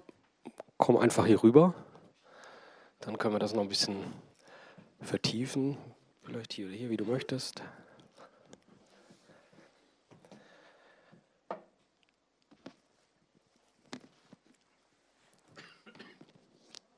Ja, das war eigentlich schon ganz schön viel und intensiv. Nochmal herzlichen Dank. Ähm, ich habe mir gedacht, bevor wir da nochmal tiefer einsteigen, vielleicht mal was Persönliches. Ähm, du hast ja Geschichte und Philosophie studiert, hast dann auch fürs Theater gearbeitet, ähm, warst eben nicht als Historiker tätig, aber dieses Buch, Die Megamaschine, das ein Riesenerfolg war, ist ja ein historisches Buch. Da frage ich mich, wie kommt man dazu, sich so eine Riesenarbeit aufzubürden und so ein Buch zu schreiben, ähm, wenn man eigentlich auch äh, tolle Jobs hat als Journalist äh, mit Kontext TV im Theater? Und vielleicht auch die zweite Frage, wie lange hat das denn gedauert, dieses Buch zu schreiben? Und darf ich mal, Entschuldigung, darf ich mal fragen, wer hat es denn gelesen oder angelesen, diese Megamaschine und auch ah, so super viele sind es nicht, aber nach der Veranstaltung werden es ein paar mehr werden. Ähm, aber Sie werden mir dann bestimmt recht geben, dass da unglaublich viel Wissen drin steckt. Also es muss ja auch unglaublich viel Zeit gekostet haben, das zu schreiben. Ja, also erstmal äh, zu der Frage, wie die Idee zustande gekommen ist. Ich hatte eine ganze Weile schon politische Bildungsarbeit gemacht, unter anderem am Gripstheater. Und ähm, wir haben auch ein Bankentribunal, eine Volksbühne am Rosa-Luxemburg-Platz ähm, organisiert und vieles mehr. Und ich war irgendwann von dieser Arbeit unbefriedigt, äh, weil wir uns da mit einem relativ engen historischen Rahmen beschäftigt haben, in den letzten 30 Jahren ungefähr, also Neoliberalismus. Und ähm, mein Gefühl war immer stärker, die Ursachen sind wesentlich tiefer. Und die Krise, in der wir sind, die Krise des Lebens, ist, äh, hat tiefere Ursachen. Und ich wollte also zu den Ursprüngen und zu den eigentlichen strukturellen Ursachen kommen, die also nicht nur was damit zu tun haben, dass irgendwann Thatcher und Reagan und Schröder und so weiter uns hier eine andere Wirtschaftspolitik beschert haben. Das war so die Motivation. Und ähm, hinzu kam, dass also aus verschiedenen anderen Projekten, auch Theaterprojekten teilweise, viele Bausteine da waren, die sich dann plötzlich zu einer Geschichte entwickelt haben. Für mich war der entscheidende Punkt zu fragen, ähm, kann ich eine Geschichte erzählen? Denn tatsächlich können wir, glaube ich, komplexe Zusammenhänge als Menschen immer nur in der Form von Geschichten verarbeiten. Also es hilft nichts, die Menschen mit Zahlen zuzuschütten oder lauter verstreuten Fakten. Das Entscheidende ist, ähm, wie man diese verstreuten Fakten in einen Bogen hineinspannen. Da hat mir natürlich meine Arbeit als Dramaturg und Theaterautor und so auch sehr geholfen. Also in dem Moment, wo ich das Gefühl hatte, ich kann eine Geschichte erzählen, auch so komplex und groß das ist, hatte ich das Gefühl, ich kann das Buch schreiben. Und dann hat es natürlich drei Jahre ungefähr gedauert, inklusive Recherchen, das zu schreiben. Aber in dem Moment, wo die Storyline klar war, hat sich das alles auch auf eine bestimmte Weise geordnet. Wir steigen ja gleich noch inhaltlich näher ein, aber vor, und äh, vorher würde mich was anderes interessieren. Das Buch ist ja sehr gut aufgenommen worden. Viele hochintelligente Leute, ich habe schon genannt, haben es ja auch gelobt und auch die Presse. Ähm, aber trotzdem gab es ja auch ein bisschen Kritik, die ich gefunden habe und das fand ich gar nicht mehr so falsch. Und zwar, diese Megamaschine scheint ja wirklich eine alles fressende Maschine zu sein. Aber auf der anderen Seite hat sie auch ähm, Positives bewirkt. Ich sage mal, nur durch diese riesige Akkumulation von, äh, von Geld ist es uns möglich geworden, überhaupt die Freiheit zu haben, bürgerliche Rechte zu erkämpfen, medizinische Forschung zu betreiben, wissenschaftliche Forschung zu betreiben. Fällt das ein bisschen runter. Wenn man das so hört, denkt man, oh Gott, das ist ja grauenhaft. Wenn ich jetzt so ein Marsbewohner wäre, würde ich sagen, löscht das bitte aus. Aber das Positive, was ihr vorgebracht habt, gerade in der medizinischen Forschung und ähnlichen Bereichen, in der wissenschaftlichen Forschung, hast du das unterschlagen oder Nein, das ist eben das, was ich auch im Vortrag gesagt habe. Die Frage ist, aus welcher Perspektive man das erzählt. Wenn ich jetzt in Deutschland bin und irgendwie eine komplizierte Operation habe, ich meine, das deutsche Gesundheitswesen ist inzwischen auch nicht mehr das, was es vielleicht mal war, aber äh, habe ich die Möglichkeit, diese Dinge zu tun. Wenn ich aber ein Minenarbeiter im Kongo bin, dann habe ich überhaupt keine Möglichkeit, an diesem medizinischen Fortschritt teilzuhaben. Das heißt, man muss immer fragen, für wen? Ne? Und daraus ergibt sich das Gesamtbild. Es hat keinen Sinn, wenn man ein globales System hat, sich einen Ausschnitt des Systems zu nehmen und den dann als das Ganze zu bewerten. Äh, ich finde, man muss die positiven Sachen auch herausstreichen und man muss sie auch erkämpfen. Nur man müsste sagen, diese Dinge müssten dann auch für, für alle Menschen gelten. Und das ist aber innerhalb der Logik des Systems gar nicht möglich. Ne? Ähm, ist, eine der Erzählungen ist auch immer, dass äh, der Kapitalismus quasi wie von selbst die bürgerlichen Rechte und die Demokratie und so hervorgebracht hat. Und ich zeige im Buch in einem Kapitel auch sehr deutlich, dass eigentlich das Gegenteil der Fall ist. Ähm, die ökonomischen und politischen Eliten haben sich zum Beispiel seit der Französischen Revolution mit Händen und Füßen auch nur gegen ein allgemeines Wahlrecht gesträubt. Selbst die Liberalen ne, haben gesagt, auf keinen Fall dürfen Frauen wählen, auf keinen Fall dürfen arme Fra äh, Menschen wählen und auf keinen Fall dürfen Schwarze wählen. Das war in den USA und Europa genau dasselbe. Äh, es haben Millionen von Leuten demonstriert für ein Wahlrecht, es wurde ihnen nicht gewährt. Äh, warum? weil von Anfang an eine große Angst da war, dass wenn diese ganzen Leute mitreden, die eigentlich eben nicht vom System profitieren, dass die Systemstabilität gefährdet wurde. Und in dem Moment, wo dann tatsächlich, das Wahlrecht wurde dann ja eigentlich nur durchgesetzt durch massive Streiks in Deutschland zum Beispiel. Es wurde das ganze Industriesystem von den Arbeitern um 1900 fast lahmgelegt. Und das war der Hintergrund durch soziale Kämpfe, dass soziale Rechte erkämpft wurden. Also alles, was wir an demokratischen Rechten heute hier haben, ist erkämpft worden, nichts ist uns geschenkt worden. Die Megamaschine ist ja, also wir bleiben jetzt gerade bei der Megamaschine im Chaos, kommen wir gleich, ist ja ein Histo also eigentlich ein Geschichts Geschichtsbuch. Du redest ja auch von einer Erzählung. Jetzt hätte ich erstmal gedacht, wir leben in einer offenen, äh, diskursorientierten Gesellschaft. Ähm, trotzdem wird dieses Buch in der Schule nicht behandelt. Es ist eine Erzählung, die man sonst nirgends hört. Äh, das, die ist nicht im öffentlichen Diskurs, diese Erzählung, oder haben Sie das schon mal vorher gehört von dieser Megamaschine, die, die, zwei Drittel der Welt äh, frisst? Also da, da, das ist nicht im Diskurs. Warum nicht? Wenn man in einer offenen Gesellschaft wäre, die diskursfreundlich ist, müsste man doch darüber viel mehr hören und reden. Das ist eben Teil der ideologischen Macht. Ne? Ähm, warum hören wir von dieser anderen Teil der Geschichte relativ wenig? Da muss man natürlich sehr tief in Institutionen hineingehen. Äh, wir haben ja eine Universitätslandschaft, in der dieses Wissen durchaus da ist. Und vor allem in den 60er, 70er Jahren gab es einen großen Aufschwung kritischer Sozialwissenschaften, äh, auch in Deutschland. Es gibt eine sehr interessante Reaktion auf diese Zeit der 68er und Post-68er Zeit. Äh, das ist ein Dokument, das heißt The Crisis of Democracy, äh, ein Bericht an die Trilaterale Kommission, an dem unter anderem Samuel Huntington, der später mit diesem Kampf der Kulturen berühmt wurde, geschrieben hat. Und äh, das ist sehr interessant, weil es einen Blick auf diesen Aufbruch des Wissens und der kritischen Sozialwissenschaften wirft. Äh, Huntington sagt, die Krise der Demokratie besteht nicht darin, dass wir zu wenig Demokratie haben, sondern dass wir zu viel Demokratie haben. Er sagt, wir haben zu viele werteorientierte Intellektuelle und Studenten jetzt, ne, die sich mit Dingen beschäftigen, die sie eigentlich nichts angehen. Wir haben zu viele werteorientierte Journalisten, die zum Beispiel sowas wie Watergate oder Melai oder die Pentagon Papers aufgedeckt haben und so weiter. Da war also ein, äh, durch die sozialen Bewegungen, das war ja nicht nur die Studentenbewegung in den 60ern, es war in den USA auch die schwarze Bürgerrechtsbewegung, Native Americans und viele mehr. Die haben haben also tatsächlich diese ideologische Macht ein Stück weit durchbrochen, verändert und das hat bestimmten Leuten sehr viel Angst gemacht. Ne? Und das Resümee von Huntington und den anderen Autoren ist zu sagen, wir müssen das eigentlich zurückdrehen. Ähm, also es ist nur ein Beispiel mal, wie äh, das universitäre System an bestimmten Punkten durchlässig wird und an bestimmten Punkten auch wieder teilweise zurückgeschraubt wird. Ich habe gerade eben gehört, dass vor fünf Jahren oder so hier versucht wurde, die Geisteswissenschaften in Stuttgart zu schließen. Das fand ich ein absolut äh, erstaunliches Faktum. Äh, es ist auch natürlich eine Frage, wie gehen solche Themen in Schulbücher ein und in den Schulunterricht es ist nicht ganz richtig, dass die Megamaschine nicht behandelt wird. Es gibt inzwischen einige Schulen, die sie lesen. Mir hat neulich ein Lehrer geschickt, dass er allen Schülern das Buch zur Lektüre gegeben hat. Die haben es also ausführlich durchgenommen. Es gibt jetzt eine Diplomarbeit, die sich damit beschäftigt, wie man das Buch eben im Schulunterricht nutzen kann. Und äh, tatsächlich sind sehr viele Lehrer da sehr offen. Äh, aber natürlich ist eine Frage, wie werden Schulbücher produziert, welche, ähm, auf welche historischen Studien beziehen sie sich. Und wie ich ja sagte, sind westliche Historiker, die gut bezahlt sind, neigen natürlich auch dazu, ohne dass sie jetzt zwingend böse Absichten haben, die einen bestimmten Teil der Geschichte zu erzählen, der nicht falsch sein muss, aber den anderen Teil der Geschichte aus Perspektive der anderen auslässt. Und das ist natürlich immer die bequemere Variante, weil man natürlich innerhalb eines ökonomischen Systems eher belohnt wird, wenn man die Geschichten erzählt, die äh, bestimmten einflussreichen Leuten vorteilhafter sind, als wenn man die unbequemen Geschichten erzählt. Das ist, da muss man härter arbeiten und hat mehr gesellschaftlichen Widerstand und macht auch nicht immer die Karrieren, die ähm, man mit den anderen Geschichten vielleicht machen kann. Das heißt ja auch nicht umsonst, Geschichte ist die Geschichte der Sieger.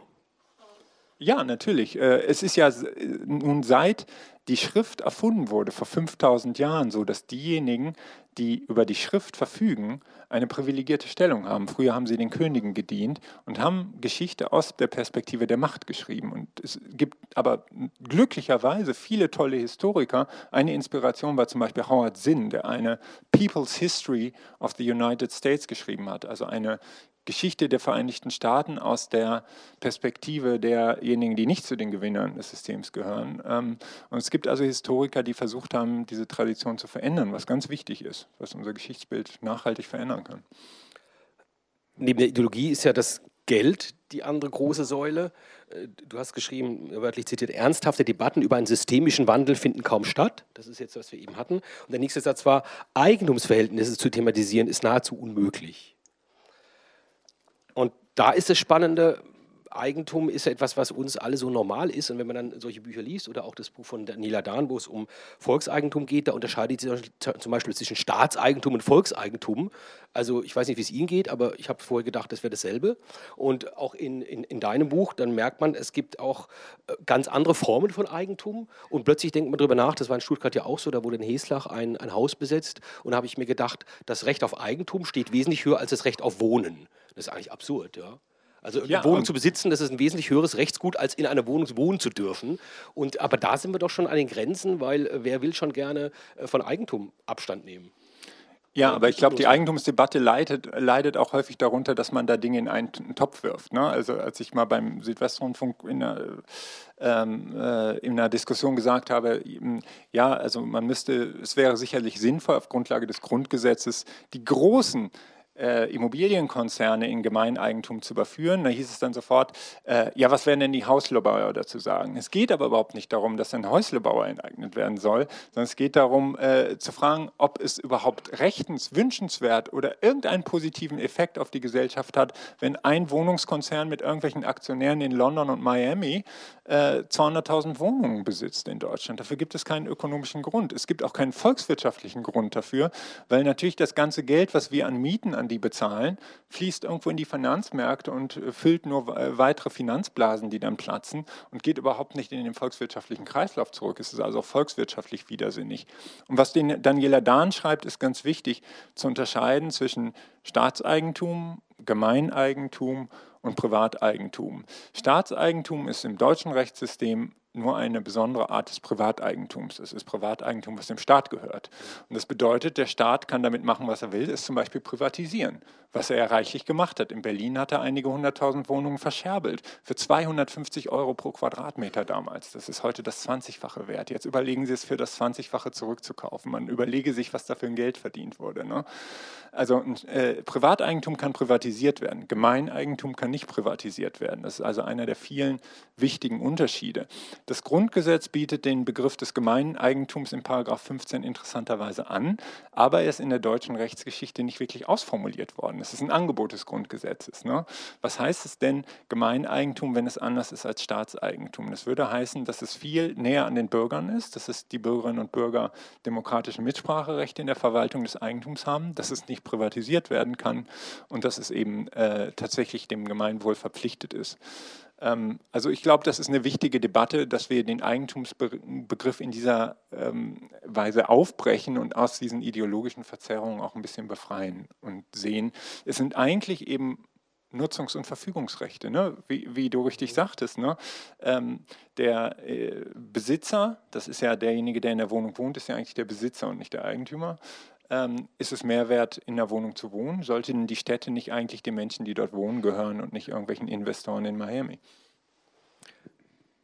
Da kann man noch anmerken, diese Bürgerinitiative, die in Berlin die Wohnungen vergesellschaften will, die sagen, äh, ein Unternehmen ab 3000 Wohnungen sollen vergesellschaften, habe ich gedacht, aha, 3000 Wohnungen. Und dann habe ich aber gelesen, dass diese äh, Deutsche Wohnen, die haben 115.000 Wohnungen in Berlin.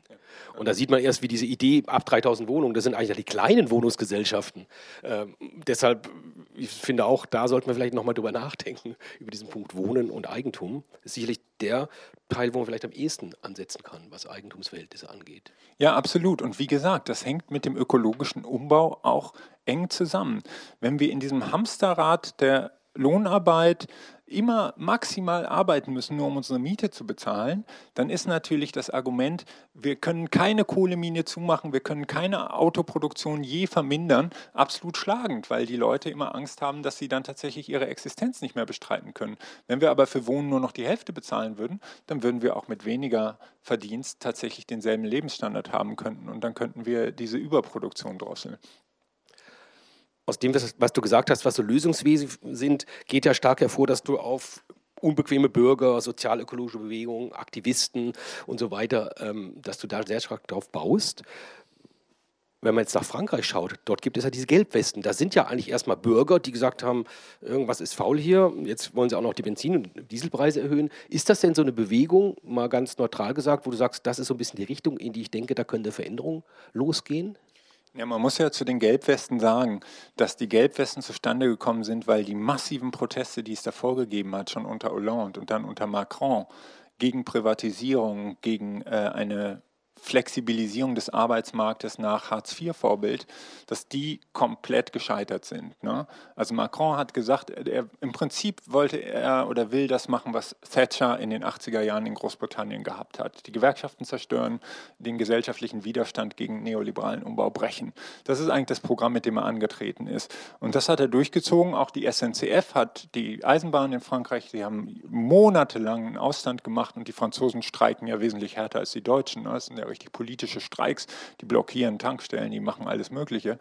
Ähm, all das ist nicht durchgekommen. Und die Gelbwesten sind ja relativ unorganisiert. Das sind Leute, die überhaupt nicht in diesen traditionellen politischen, gewerkschaftlichen und so Zusammenhängen sind. Das sind die Leute, viel, oft auch vom Land, die ähm, ökonomisch komplett abgehängt sind für die ein Unterschied in 10% Spritpreisen äh, existenziell sind. Das kann sich jemand wie Macron überhaupt nicht vorstellen. Ne?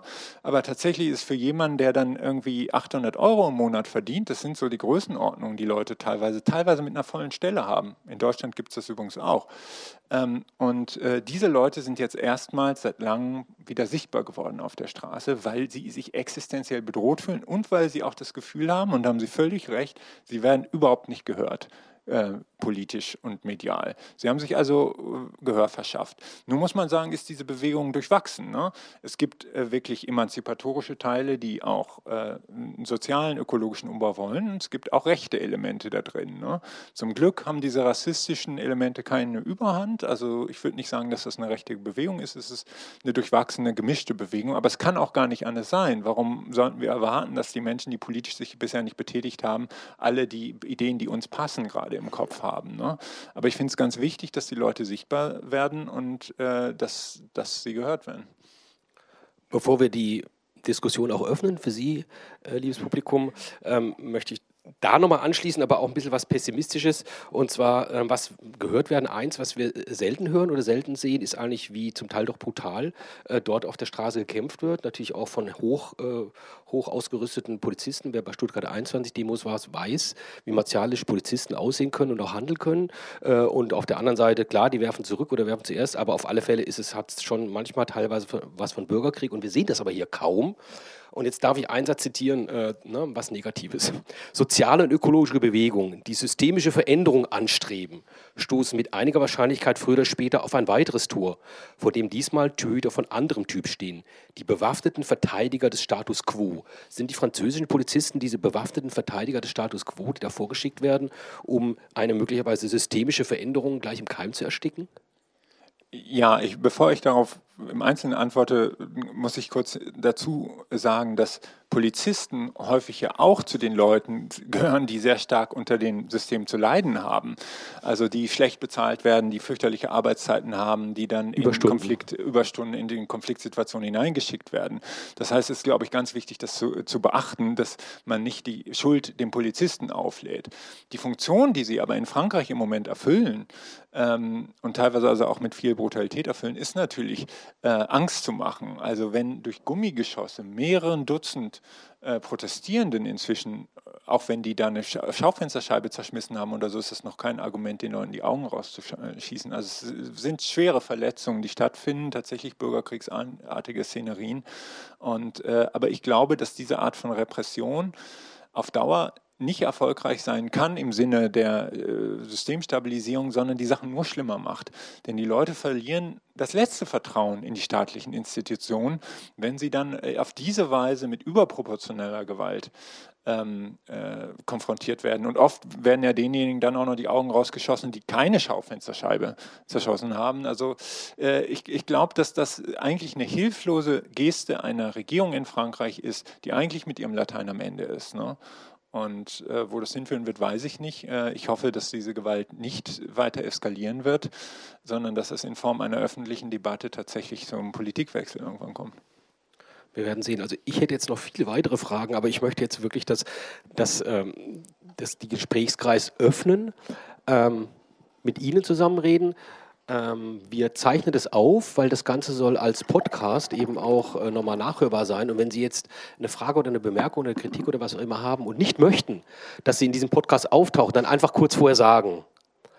Äh, weil wir machen auch, geben Mikrofon rum. Also wer sich jetzt melden möchte, Fragen an den Fabian. Jetzt kommt es ein bisschen plötzlich, aber da ist schon ja, vielen Dank. Äh, also erstmal an die Stadtbibliothek und auch an die GLS Bank und natürlich an Sie, Herr Scheidler, für das spannende Thema und den äh, spannenden Abend. Mein Name ist Raffaela Ziplis, ich bin Kreisvorsitzende der Grünen Stuttgart und kandidiere auch für die Kommunalwahl und bin natürlich brennend interessiert an den ganzen Themen. Und vieles ist ja schon auch äh, genannt worden. Stuttgart ist Pionierstadt in Sachen Gemeinwohlökonomie. Aber es ist vieles geht viel zu langsam. Wir hatten auf einem Bundesparteitag gefordert, irgendwie 2025 aus der Kohle auszusteigen und wurden belächelt und von der Presse immer wieder lächerlich gemacht für all das, was Sie jetzt auch gesagt haben, was Sinn machen würde. Und ähm, das äh, erleben wir also häufig und das geht vieles zu langsam. Trotzdem möchte ich gern Mut machen, dass jeder Einzelne was tun kann, sich engagieren kann. Das ist mir ganz wichtig, auch wenn vieles zu langsam geht und oftmals wirklich viel Geduld erforderlich ist und ähm, ja, wir halt zäh dranbleiben müssen. Aber denke ich doch, dass sich auch schon viel getan hat, Sachen Plastikmüllvermeidung und so weiter in langsamen Schritten. Und wir sind alle auch äh, Konsumentinnen und äh, da kann jeder was tun und sich auch engagieren. Also deswegen äh, fand ich das auch einen wichtigen Appell. Zwei Fragen interessieren mich jetzt an Sie speziell. Das eine äh, wäre die Frage nach dem bedingungslosen Grundeinkommen, auch als Umbau einfach des gesamten Systems. Und äh, das andere wäre mehr so von der Metaebene. Ich frage mich immer, also die Menschheit, die Evolution, die Menschheit hat überlebt, weil sie Gemeinschaften gebildet haben, Empathie entwickelt haben und äh, so äh, große Anpassungsfähigkeit immer wieder an die widrigsten Sachen äh, bewiesen haben. Und da frage ich mich, wo bleibt jetzt eigentlich ähm, diese, diese Entwicklung, dass äh, die Menschheit überlebt, dass wir uns auch und den Planeten retten. Also da vermisse ich irgendwie so auch eine selbst, äh, eine Kraft, die aus sich selbst heraus entsteht oder dann sichtbar wird. Vielen Dank. Ähm, ja, möchtest du einfach gut, dann, wenn direkt noch eine Frage ist, dann sammeln wir zwei, drei Sachen, genau. Bitte schön. Ja, ich würde gerne noch einen unsichtbaren Elefanten einbringen, den wir auch gewöhnlich gar nicht sehen wollen. Äh, da gibt es den Begriff imperiale Lebensweise imperiale Lebensweise heißt, wir alle leben durch Ausbeutung und zwar auf allen Ebenen. Also wir beuten unsere Bodenschätze aus, wir beuten unsere Natur aus, unser Wasser und so weiter und so fort. Wir beuten aber auch andere Menschen aus und zwar, das gilt sowohl für uns hier im globalen Norden wie im globalen Süden, also auch innerhalb der Länder des globalen Nordens. Und das hat sich auch transformiert oder transferiert inzwischen weitgehend in den globalen Süden, wo auch wiederum Leute andere Leute ausbeuten. Ich sage mal Minenbesitzer oder Minenmanager in Kongo oder sonst irgendwas. Und äh, letzten Endes ist es so, ich glaube, dass das Gefühl weit verbreitet ist, wir profitieren davon, wir wollen es nicht sehen und wir wollen es auch nicht aufgeben. Aber wenn wir den Planeten auch nur halbwegs retten wollen, müssen wir die imperiale Lebensweise aufgeben. Ja, also da weißt du auch wahrscheinlich eine Menge zu, zu sagen, weil das ist ja eine der Basis dieser Megamaschine, dass wir diese Inner Circle und Outer Circle eben haben. Aber jetzt gucken wir erst nochmal, ob wir direkt noch eine dritte Meldung, genau, zwei sogar, also gerne hier den Herrn mit der Brille und glaube hinten war auch nochmal eine Meldung. Ähm, genau, womit ich ähm, so eine kleine Schwierigkeit habe. Wenn wir die Megamaschine als so ein weltweites Spiel betrachten, dann habe ich das Gefühl, dass wir irgendwie versuchen, die Spielregeln zu verändern, damit, ähm, damit wir eben gewisse Ziele erreichen, damit der Klimawandel aufgehalten werden kann und, und, und. Und die Schwierigkeit, die ich habe, ist, wir können zwar irgendwie aus dem Spiel heraustreten, aber wie können wir dafür sorgen, dass andere Weltmächte das Gleiche tun wie wir, also gerade China, Indien, Russland und wir einfach nicht überrollt werden sozusagen von deren, von deren Spielweise, die aktuell scheinbar sehr effektiv ist. Genau, also die. Gute Frage, ja. Da, hatten Sie sich auch gemeldet? Ja, dann genau, okay. dann die letzte Frage in dem Blog, sage ich mal, und dann bist du dran. Ja, bitteschön. Ich würde Sie gern bitten, ein Beispiel noch etwas mehr zu vertiefen. Zu Beginn Ihres Gesprächs mit unserem Moderator sagte er zu Ihnen, die Megamaschine hat doch auch positive Aspekte, hast du die vergessen? Zum Beispiel medizinische Forschung. Dann sagten Sie sehr zu Recht, das hängt sehr von der Sicht des Betrachters ab. Der Minenarbeit im Kongo hat gar nichts davon. Und dann sagten Sie weiter, das müsste dann alle Menschen zur Verfügung stehen. Und dann sagten sie als nächsten Satz, und das geht aber nicht.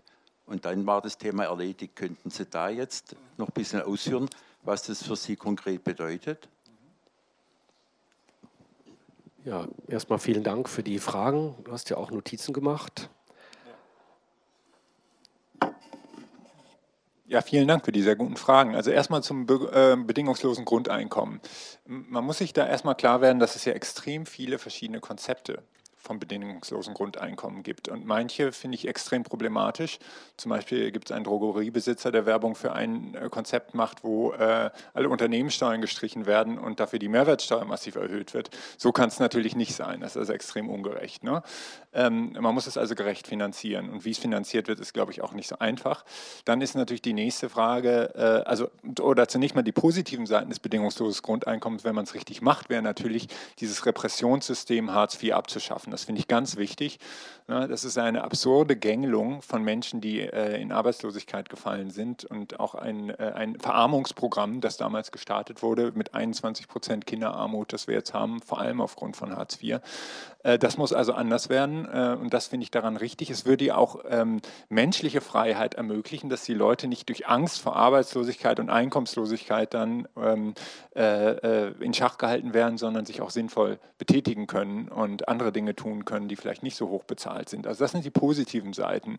Ähm, dann ist natürlich die Frage, wie, ähm, äh, wie sieht es genau aus? Ne? Es gibt ja viele Sozialtransferleistungen, die weit über das, was man so diskutiert am bedingungslosen Grundeinkommen, 1000 oder 1200 Euro hinausgehen. Ne? Wenn jemand zum Beispiel äh, Behinderungen hat oder bestimmte Sozialtransfers bekommt. Es gibt also auch Vorschläge, die sagen, damit das schaffen wir alles ab und dann hätte man sozusagen einen äh, reduzierten Sozialstaat nur noch. Das ist äh, von Ihnen sicher nicht gemeint, aber ich finde, ich sage das nur deswegen, dass man sich ganz genau damit beschäftigen muss und wenn es gut gemacht ist und wenn Sozialstaat nicht abgebaut wird dadurch, dann finde ich es ein gutes Mittel. Äh, ähm, darf ich mal hm? anmerken? Sagen, es gab ja hier, einige von Ihnen waren vielleicht da auch eine Diskussion hier über das bildungslose Grundeinkommen. Und da hatten wir den Herrn Butterwecke da, der ist ja mittlerweile auch ein bisschen bekannt. Und der hat das nochmal noch einen anderen Blick geöffnet. Und zwar, der hat die Bürgerversicherung ins Spiel gebracht. Also eine äh, Bürgerversicherung, wo alle, auch Beamte, Selbstständige und lauter solche bewegten Menschen, ich bin auch selbstständig, darf das sagen, ähm, wo alle dabei sind, also eine äh, Bürgerversicherung, Krankenversicherung. Und er sagte, das wäre eigentlich äh, noch relativ einfach zu finanzieren und auch einfach durchzusetzen. Und das würde unseren Sozialstaat riesig nach vorne bringen. Also bloß, das ist meine Anmerkung zum Thema Grundeinkommen. Lass uns doch mal über die einfachen Dinge diskutieren, ähm, bevor wir diese komplexen Geschichten machen. Und da ist die Diskussion über, ein Grund, äh, über eine Bürgerversicherung Versicherung durch vielleicht gar kein schlechter Anfang. Ja, also das schließt sich auch nicht zwingend gegenseitig aus. Bürgerversicherung war auch ja schon mal unter Rot-Grün in der Debatte, aber Rot-Grün hat es leider nicht den Mumm gehabt, durchzuziehen. Ne? Ähm, äh, das ist ja absurd, dass je reicher die Leute sind, dass sie sich so mehr, desto mehr der sozialen Verantwortung entziehen können. Das ist das Erste, was man machen muss. Bürgerversicherung, ganz richtig. Ähm, dann haben Sie auch noch gefragt nach der Frage, was denn vielleicht die Träger eines positiven Wandels sind, was Gemeinschaften dazu beitragen können. Und ich glaube, das ist ganz wichtig, dass äh, sich Organisationen Organisation eben nicht nur auf den großen politischen Feldern irgendwie stattfindet, sondern dass sich tatsächlich auch lokal äh, Basisinitiativen bilden, die tatsächlich versuchen, vor Ort auch sozial-ökologischen Wandel voranzutreiben. Und da gibt es viele Beispiele, interessanterweise aus Großbritannien sehr viele Beispiele. Die Transition Town Bewegung zum Beispiel, wo ähm, äh, Kommunen umgestaltet werden zu erneuerbaren Energien, aber auch zu mehr Bürgerbeteiligung. Die Kleinstadt Preston hat es gerade geschafft, komplett ihr ökonomisches Modell umzubauen hin auf Gemeinwohlorientierung. Also da gibt es viele inspirierende Beispiele. Bei großen Städten wie Stuttgart ist natürlich alles etwas schwieriger, weil die Machtstrukturen natürlich etwas undurchlässiger sind, aber nichtsdestotrotz finde ich das auch ganz wichtig. Ich hatte die Frage auch ein bisschen so verstanden, fehlt uns eigentlich so ein bisschen der Selbsterhaltungstrieb, wenn man jetzt so hört, gerade auch Klimawandel und auch Atomwaffen, diese Atomwaffen Atomwaffenforscher haben ja die Atomwaffenuhr auf zwei Minuten vor zwölf gestellt. Das ist zum ersten Mal seit 35 Jahren wieder so, so, seit 1953. So ja, also fehlt, oder noch länger, genau, fehlt uns da ein bisschen der globale Selbsterhaltungstrieb, dass wir so offenen Auges oder, naja, halb blind irgendwie Richtung Untergang rennen?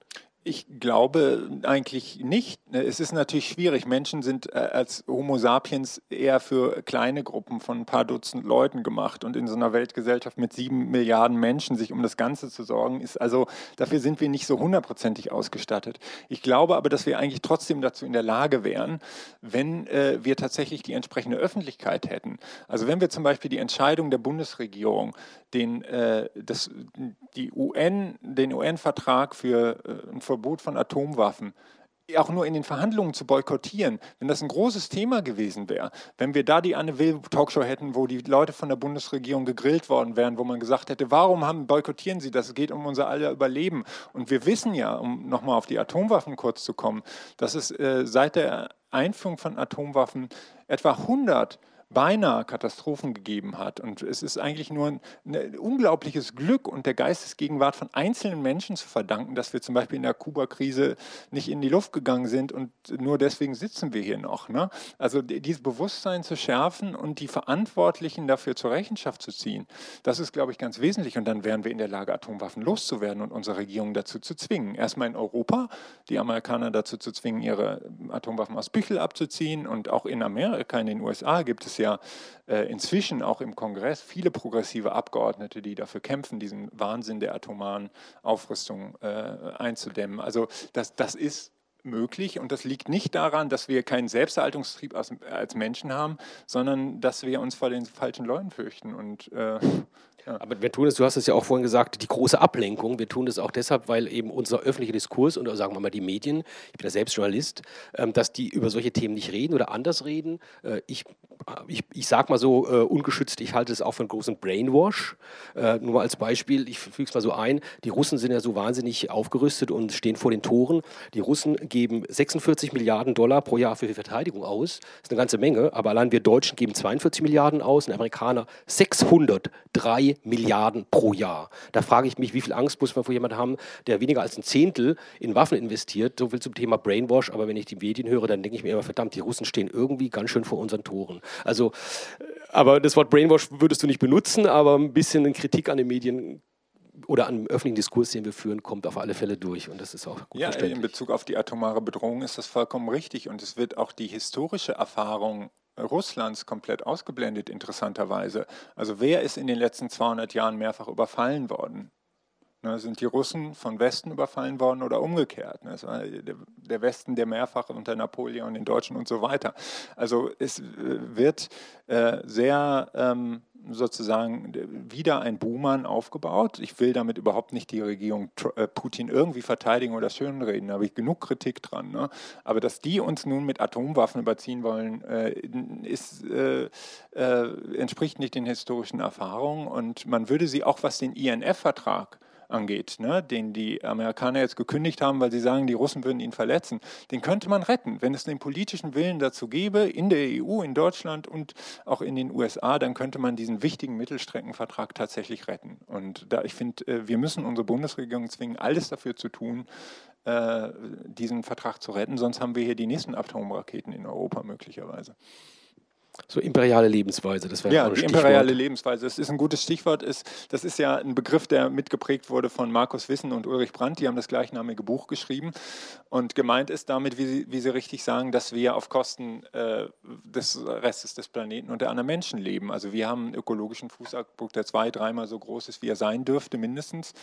Äh, das kann man durch alle möglichen Bereiche durchdeklinieren. Je konkreter man das macht, desto besser. Ähm, ne, Fleischkonsum zum Beispiel ist ein gutes Beispiel. Ähm, die Fleischproduktion ist wahrscheinlich der, wenn man einen einzigen Faktor für ökologische Zerstörung auf der Welt benennen wollte, der der größte ist, ist Fleischkonsum wahrscheinlich der größte, weil er äh, durch Fleisch so viel Fläche vernichtet wird, äh, auch der Amazonaswald, äh, wo wir das Soja züchten, um unsere Schweine und Kühe und so weiter zu füttern. Ne? Ähm, und wir verbrauchen äh, in Deutschland zwei bis dreimal so viel Fleisch pro Kopf wie äh, im Schnitt der Weltbevölkerung. Und auch schon der Schnitt der Weltbevölkerung verbraucht zu viel Fleisch. Der Fleischverbrauch hat sich pro Kopf vervierfacht in den letzten 50 Jahren. Also Fleischkonsum, vor allem in diesen Massen, ist imperiale Lebensweise. Wir nehmen anderen Menschen das Land weg und zerstören die Lebensgrundlagen. Und ähm, der automobile Verkehr ist auch ein typisches Beispiel für imperiale Lebensweisen. Ne? Ähm, das scheint nur deswegen billiger als als Bahn fahren, ähm, weil, weil wir eben die Warenkosten nicht be bezahlen und weil den andere bezahlen müssen. Und dann war eine Frage zum Thema, wie kann man überhaupt äh, Wandel machen, wenn man das jetzt in einem Land wie Deutschland irgendwie positiv machen wollte, konkurriert man dann nicht mit China und den USA und so weiter. Das ist natürlich richtig und das ist auch eines der großen Probleme innerhalb des modernen Weltsystems. Wie ich anfangs ja sagte, ist das Kapital von Anfang an transnational organisiert worden und die Nationalstaaten sind auf ein engeres Territorium beschränkt. Und deswegen ist immer äh, das, was droht, wenn man sagt, hier machen wir stärkere Regeln für das Kapital, wir machen sozial-ökologischen Umbau, äh, dass die dann woanders hingehen und die uns ausboten. Ne? Deswegen ist es relativ schwer, das in einem kleinen Raum zu machen. Also Deutschland würde es vielleicht sogar können, aber eine EU ist natürlich ein wesentlich größerer Raum. Die EU ist ein, der stärkste, größte Wirtschaftsraum der Welt. Theoretisch hätten wir in der EU die Möglichkeit, einen massiven sozial-ökologischen Wandel in Gang zu setzen, dass die anderen eben umgekehrt folgen müssten. Ne? Das wäre äh, möglich und äh, man muss meines Erachtens natürlich auch um so einen Wandel möglich zu machen, sich das Handelssystem angucken und das Handelssystem ändern. Ne? Ähm, wir, wir brauchen Handelsregeln, die eben nicht darauf hinauslaufen, dass diejenigen, die am meisten Kosten externalisieren und rettigsten wirtschaften, also sprich die 500 größten Unternehmen, dass die den ganzen, äh, die ganzen Welthandel abschöpfen, die machen weit über die Hälfte des Welthandels aus. Das ist im Großen und Ganzen Innerkonzernhandel. Das ist gar nicht wirklicher Handel zwischen verschiedenen Unternehmen. Ähm, sondern wir brauchen Welthandel, der auf sozialen und ökologischen Regeln basiert. Ähm, und das ist ein Thema, was ja auch aufgekommen ist anhand dieser ganzen TTIP-Frage und der großen, des großen Protestes gegen TTIP, wo eben klar wurde, wir brauchen andere Handelsregeln, die dafür sorgen, dass äh, diejenigen Unternehmen, die ähm, äh, nach ökologischen und sozialen Standards produzieren, einen Vorteil im Welthandelssystem haben. Das ist nicht ganz einfach, weil man muss auch aufpassen, dass das dann nicht als Protektionismus gegen die Südländer wieder benutzt wird. Da braucht es also Ausgleichsmechanismen, aber es ist durchaus möglich. Und wenn man ein anderes Handelssystem hat, dann haben diejenigen, die tatsächlich ökologisch und sozial produzieren, eher einen Vorteil im Handelssystem als einen Nachteil. Ne? Und da hätte die EU ja ein enormes Gewicht. Sie hat erstmal diesen riesigen Binnenmarkt, den sie so gestalten könnte und äh, sie könnte auch äh, massiv auf den Welthandel Einfluss nehmen. Im Moment tut sie leider das Gegenteil. Ne? Durch ihr, das EU-Exportmodell versucht sie eher andere gegen die Wand zu drängen und mit den berühmten Hühnerteilen, die dann nach äh, Westafrika ähm, exportiert werden, zerstört sie die Landwirtschaft in Teilen des Südens. Also sie macht leider im Moment das Gegenteil. Ähm, die letzte Frage war genau, warum soll es nicht möglich sein, diesen Wohlstand, den wir hier erarbeiten, durch, Masch äh, durch Maschinen und durch Computersteuerung und so weiter und so fort und auch durch riesige Kapitalakkumulation, warum soll der nicht allen zugutekommen? Das fragt man sich natürlich auch, wenn man zum Beispiel weiß, 800 Millionen Menschen hungern auf der Welt, aber es ist schon vor 30, 40 Jahren, hat Peter Krieg, ein Dokumentarfilmer, äh, in einem Film bewiesen, dass genügend Essen da ist für alle und das überhaupt kein Verteilungsproblem ist, sondern nur äh, ein Spekulationsproblem. Also warum soll es nicht möglich sein, diesen Wohlstand, den man auf der Erde ungleich verteilt, den gleichmäßiger zu verteilen? Die Frage ist, was man unter Wohlstand versteht. Wenn man unser Modell globalisieren will, dann ist der Planet noch viel schneller im Eimer, als er jetzt schon ist. Ne? Man kann halt nicht, wenn wir von drei Planeten im Schnitt leben, dass es, wenn das alle machen, ist sowieso vorbei. Ne? Äh, das heißt, man braucht ein anderes Modell. Ähm, und ein Modell, das äh, eben tatsächlich nicht auf Expansion beruht und ein Modell, das intern auch auf viel mehr Verteilungsgerechtigkeit beruht. Wir müssen uns nur mal vorstellen, dass in Deutschland inflationsbereinigt das Bruttoinlandsprodukt in den 70er Jahren die Hälfte dessen war, was wir jetzt haben. Ne? Wir waren also eigentlich nur halb so reich. Äh, haben wir denn so schlecht gelebt in den 70er Jahren? Ich kann mich nicht erinnern, ich bin da groß geworden, dass wir so, ach, so ein armes Land gewesen wären. Ne? Äh, tatsächlich war die Verteilungsgerechtigkeit damals deutlich höher als heute. Den großen Kuchen des Wachstums haben die oberen 10, 20 Prozent abgesahnt. Und äh, das heißt, wir könnten eigentlich mit einem viel geringeren Bruttoinlandsprodukt, sagen wir mal mit der Hälfte, das würde unseren ökologischen Fußabdruck auch erstmal halbieren, ähm, äh, könnten wir immer noch gut leben. Und das ist eigentlich die, die entscheidende Frage wie wir in den Industrieländern mit wesentlich weniger Produktion und Fußabdruck existieren können und wie die Länder des globalen Südens tatsächlich dann auch natürlich mehr produzieren, weil die einen Mangel an vielen existenziellen Gütern haben. Das ist vollkommen klar und dass sowas wie medizinische Versorgung und so dann tatsächlich auch äh, in anderen Ländern möglich ist. Das heißt nicht, dass wir die extremste Hightech-Medizin, äh, die teilweise auch absurde Blüten treibt, überall auf der Erde haben müssen. Ne? Also heute haben wir in Deutschland eigentlich äh, eine Gleichzeitigkeit von äh, Über-, Unter- und Fehlversorgung. Viele existenzielle Sachen finden überhaupt nicht mehr statt. Neulich hat eine Freundin ist über fünf Krankenhäuser geschickt worden, weil sie einen Fuß gebrochen hat und wurde nicht behandelt. Ne? Das gibt es auch. Andererseits werden Leute dann ewig durch die Kernspintomographen geschickt, wenn sie es nicht brauchen. Also unser Gesundheitssystem ist ja auch, hat ja auch Fehlsteuerungen, die äh, auch in der Schröder-Zeit meines Erachtens angefangen haben. Das muss man nicht exportieren, aber eine vernünftige medizinische Versorgung ließe sich planetar innerhalb der ökologischen Grenzen natürlich herstellen. So, jetzt haben Sie schon eine Menge Sitzfleisch bewiesen, aber ich denke, wir können trotzdem noch eine zweite äh, Runde mit Fragen oder Anmerkungen oder Kritik aufmachen. Da kommen da, da bitte gleich drei Hände hoch, also von drei verschiedenen Leuten natürlich. Äh, fangen wir da mal in der Mitte an. Ich glaube, der, hier, Sie hatten sich zu, ganz spontan als Erster gemeldet. Oh, noch vorher. Oh Mann, oh Mann. Also bitte schön. Kein Problem. Äh, ich habe nur kurze Fragen, also äh, statistische Natur hauptsächlich. Ähm, die eine Frage ist, äh, du hast vorhin gesagt, 42 Menschen besitzen so viel wie die ärmere Hälfte der Bevölkerung. Ähm, die letzte Zahl, die ich kannte, war acht Menschen besitzen die Hälfte der, ähm, äh, besitzen so viel wie der ärmere Teil der Bevölkerung. War es ein Versprecher oder gibt es da neue Zahlen? Also ähm, und die zweite Frage ähm, war mit äh, der Subvention äh, der fossilen Energieträger, 550 Milliarden äh, äh, von der IEA, die Zahl kannte ich. Und hast du da noch gesagt, 5 Billionen äh, wird vom IWF geschätzt? Ähm, da vielleicht noch dann zwei Sätze zu jedem ja, Thema. Kann ich ja. zu sagen. Hm? Ähm, ja, eine Frage vielleicht. Ich glaube, man muss über die Akteure ganz konkret ein bisschen genauer reden. Also Sie sagen ja manchmal hier jetzt so zum Beispiel die EU oder äh, Deutschland oder wir. Ja, wir, das ist halt auch immer so gern so ein Begriff. Aber ich glaube, wir ist vollkommen inhomogen und darin liegt eigentlich das ganze Problem. Es gibt vielleicht hier in diesem Raum gerade viele Leute, die vielleicht äh, was in die richtige Richtung bewegen wollen, aber die haben nicht die Macht. Und die Leute, die die Macht haben, haben natürlich null Interesse daran, äh, an den bestehenden Verhältnissen was zu ändern. Und das ist eigentlich das, was mich am pessimistischen bei dem Ganzen macht. Ich glaube, es gibt sachlich schon gute Ideen, was man machen müsste, aber es wird immer daran scheitern, meiner Meinung nach, dass die Leute, die eigentlich jetzt die Macht haben und oben stehen, kein Interesse haben, dass es geändert wird. Und sie haben alle Möglichkeiten, gegenteilige Bewegungen auszuschalten. Und da, da fehlt mir irgendwo so der entscheidende Durchbruch bei den Gedanken, auch bei diesen vielen Büchern und Vorträgen, die ich dazu schon gehört habe, wie man da eigentlich rauskommen soll. Und da gibt es Ideen mit alles zerschlagen und Revolution und so weiter, aber letztendlich löst das alles nicht wirklich das Problem. Mhm. So, Vielleicht noch einen aus der Reihe und dann den Herrn da vorne. ja, ähm, ja, also Klimawandel ist real, äh, wird nicht mehr geleugnet, ist eigentlich Konsens. Trotzdem steigen die Emissionen aufgrund von Flugverkehr am, am stärksten, wie Sie gesagt haben. Ähm, wir alle tragen eigentlich durch unseren Lebensstil dazu bei, dass die Megamaschine weiterläuft, obwohl wir es besser wissen müssten. Das, was Sie machen, ist ja Wissensvermittlung. So, meine Frage an Sie, vielleicht ein bisschen provokant.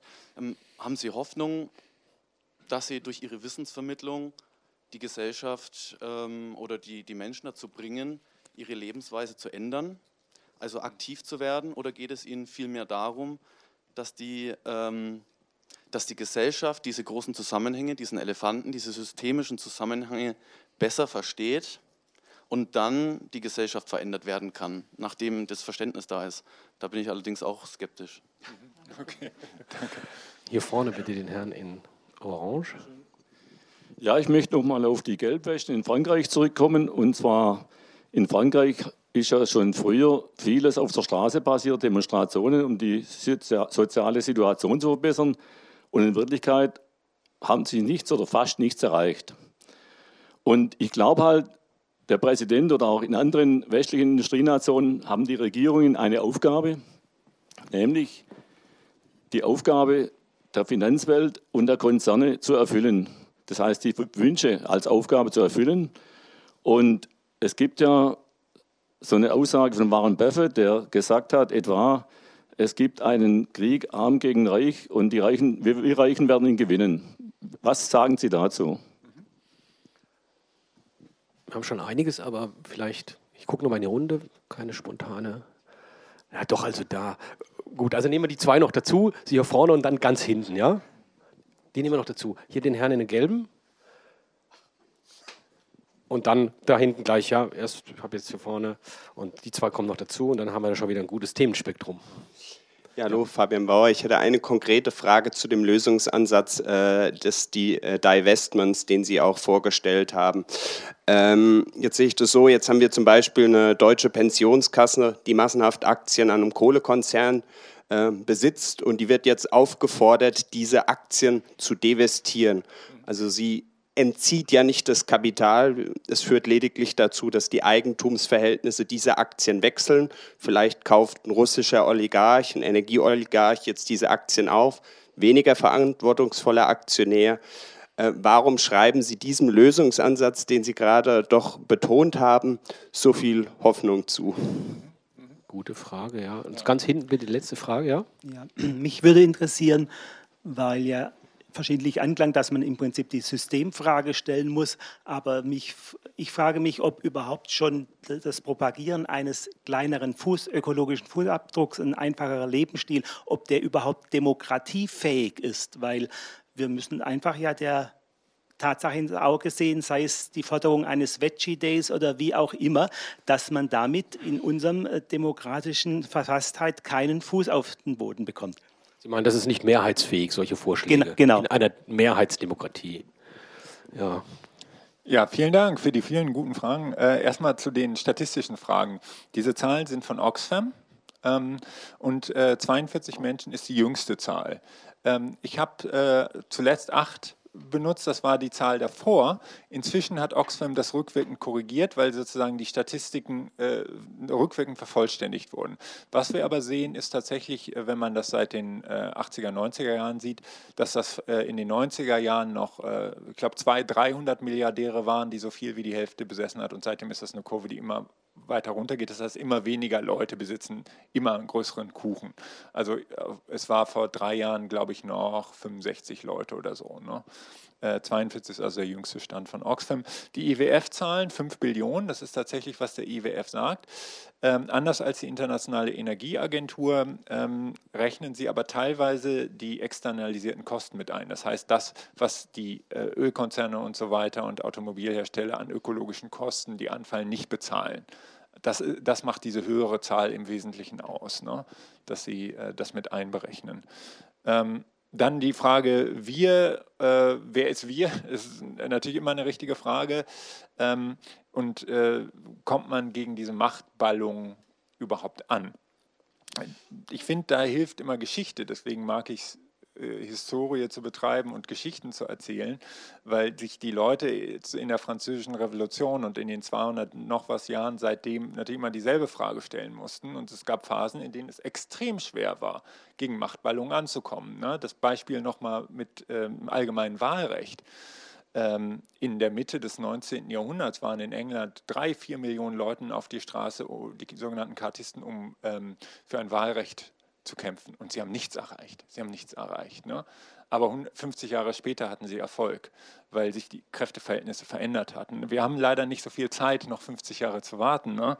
Ähm, aber was ich sagen will, ist, dass äh, sich Machtballungen nicht ewig sind, sondern sich Risse in Machtsystemen auftun. Und äh, ich glaube, dass es ganz entscheidend ist, sich klarzumachen, dass die sozialen und ökologischen Bewegungen und die Bürgerinnen und Bürger, die sich für Wandel einsetzen, die haben Phasen, wo sich scheinbar nichts bewegt, ne? wo man auch frustriert sein kann, weil man denkt, das, ist, das, ist, das tut sich gar nichts. Und im Moment ist in Deutschland zweifellos so eine Phase. Ne?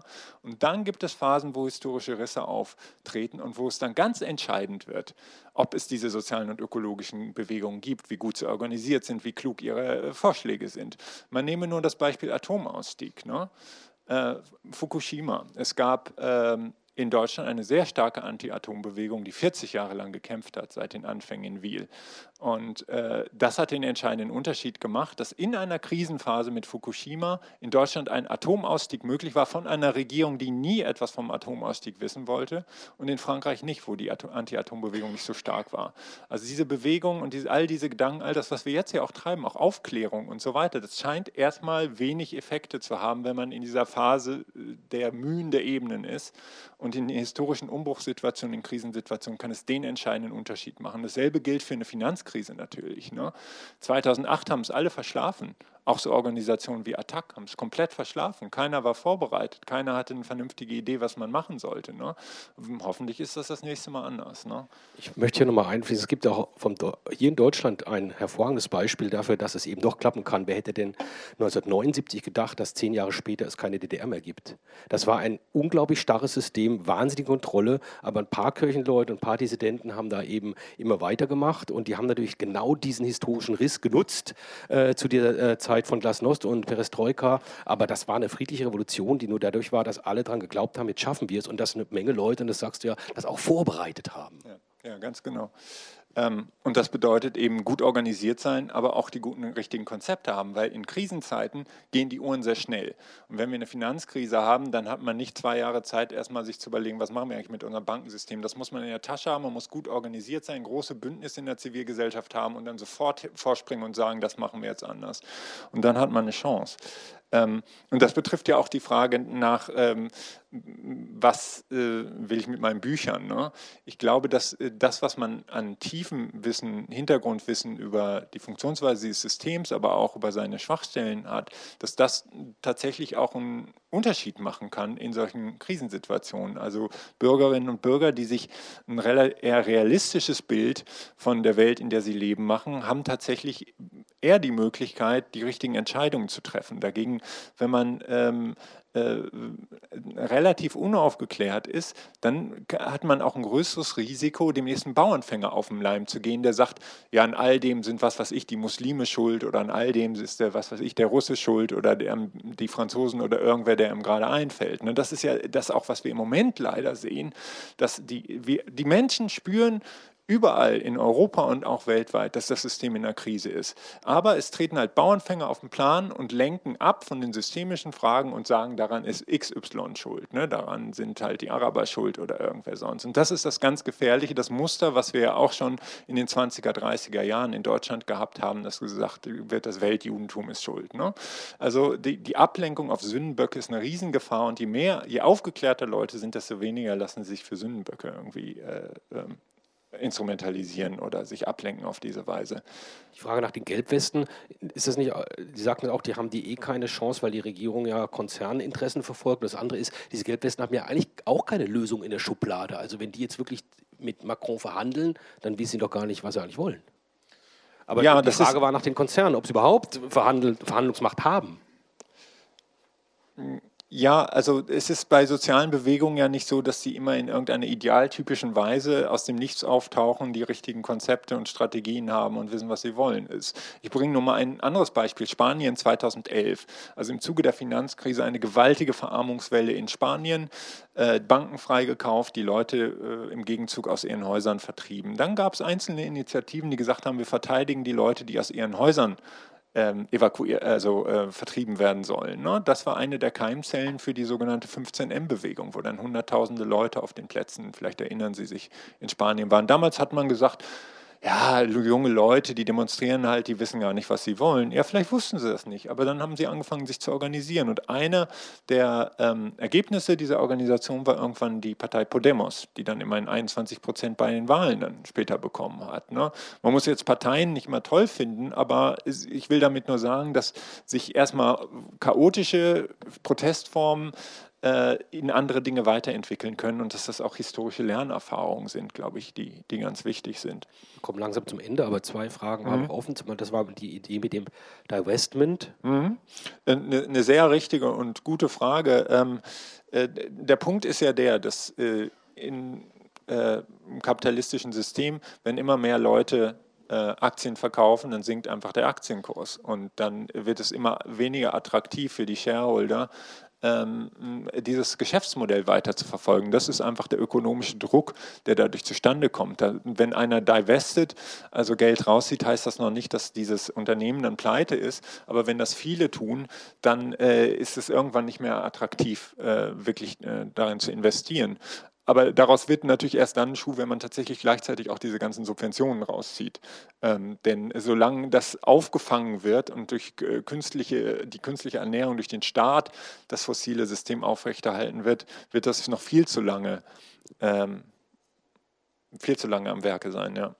Die letzte Frage ist eigentlich auch was, was die Runde ganz gut beschließt. Also nicht böse sein, dass wir jetzt Schluss machen, aber wir sitzen jetzt seit zwei Stunden. Aber das war die Frage, sind solche Ideen überhaupt mehrheitsfähig in einem System, das wirklich nur auf Mehrheiten, auf demokratische Mehrheiten ausgerichtet ist. Ja, ja, Sie hatten ja das ewige berühmte Beispiel Veggie Day auch gebracht und so.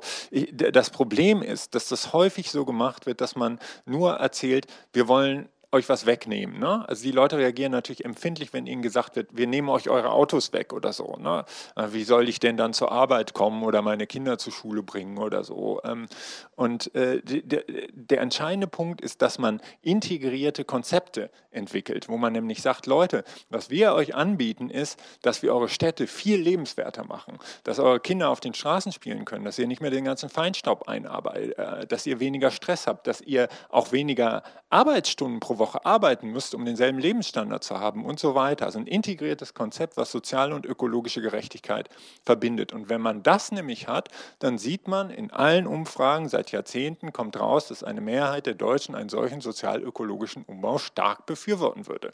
Das Interessante ist, dass egal welche Regierung wir am Start haben, keine das macht, obwohl das eine mehrheitsfähige Sache ist. Und das ist die Tragödie der deutschen Politik, finde ich. Ne? Auch Rot-Grün hat das immerhin das Erneuerbare Energiengesetz, das war was Vernünftiges, was sie damals gemacht haben, ist jetzt verwässert.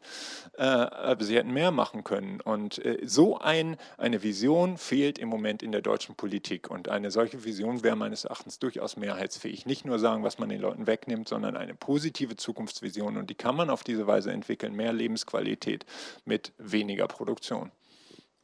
Ein durchaus würdiges Schlusswort. Vielen, vielen Dank dass Sie mitdiskutiert und hier waren. Und vielen Dank, Fabian Scheidler, hier gewesen zu sein mit uns.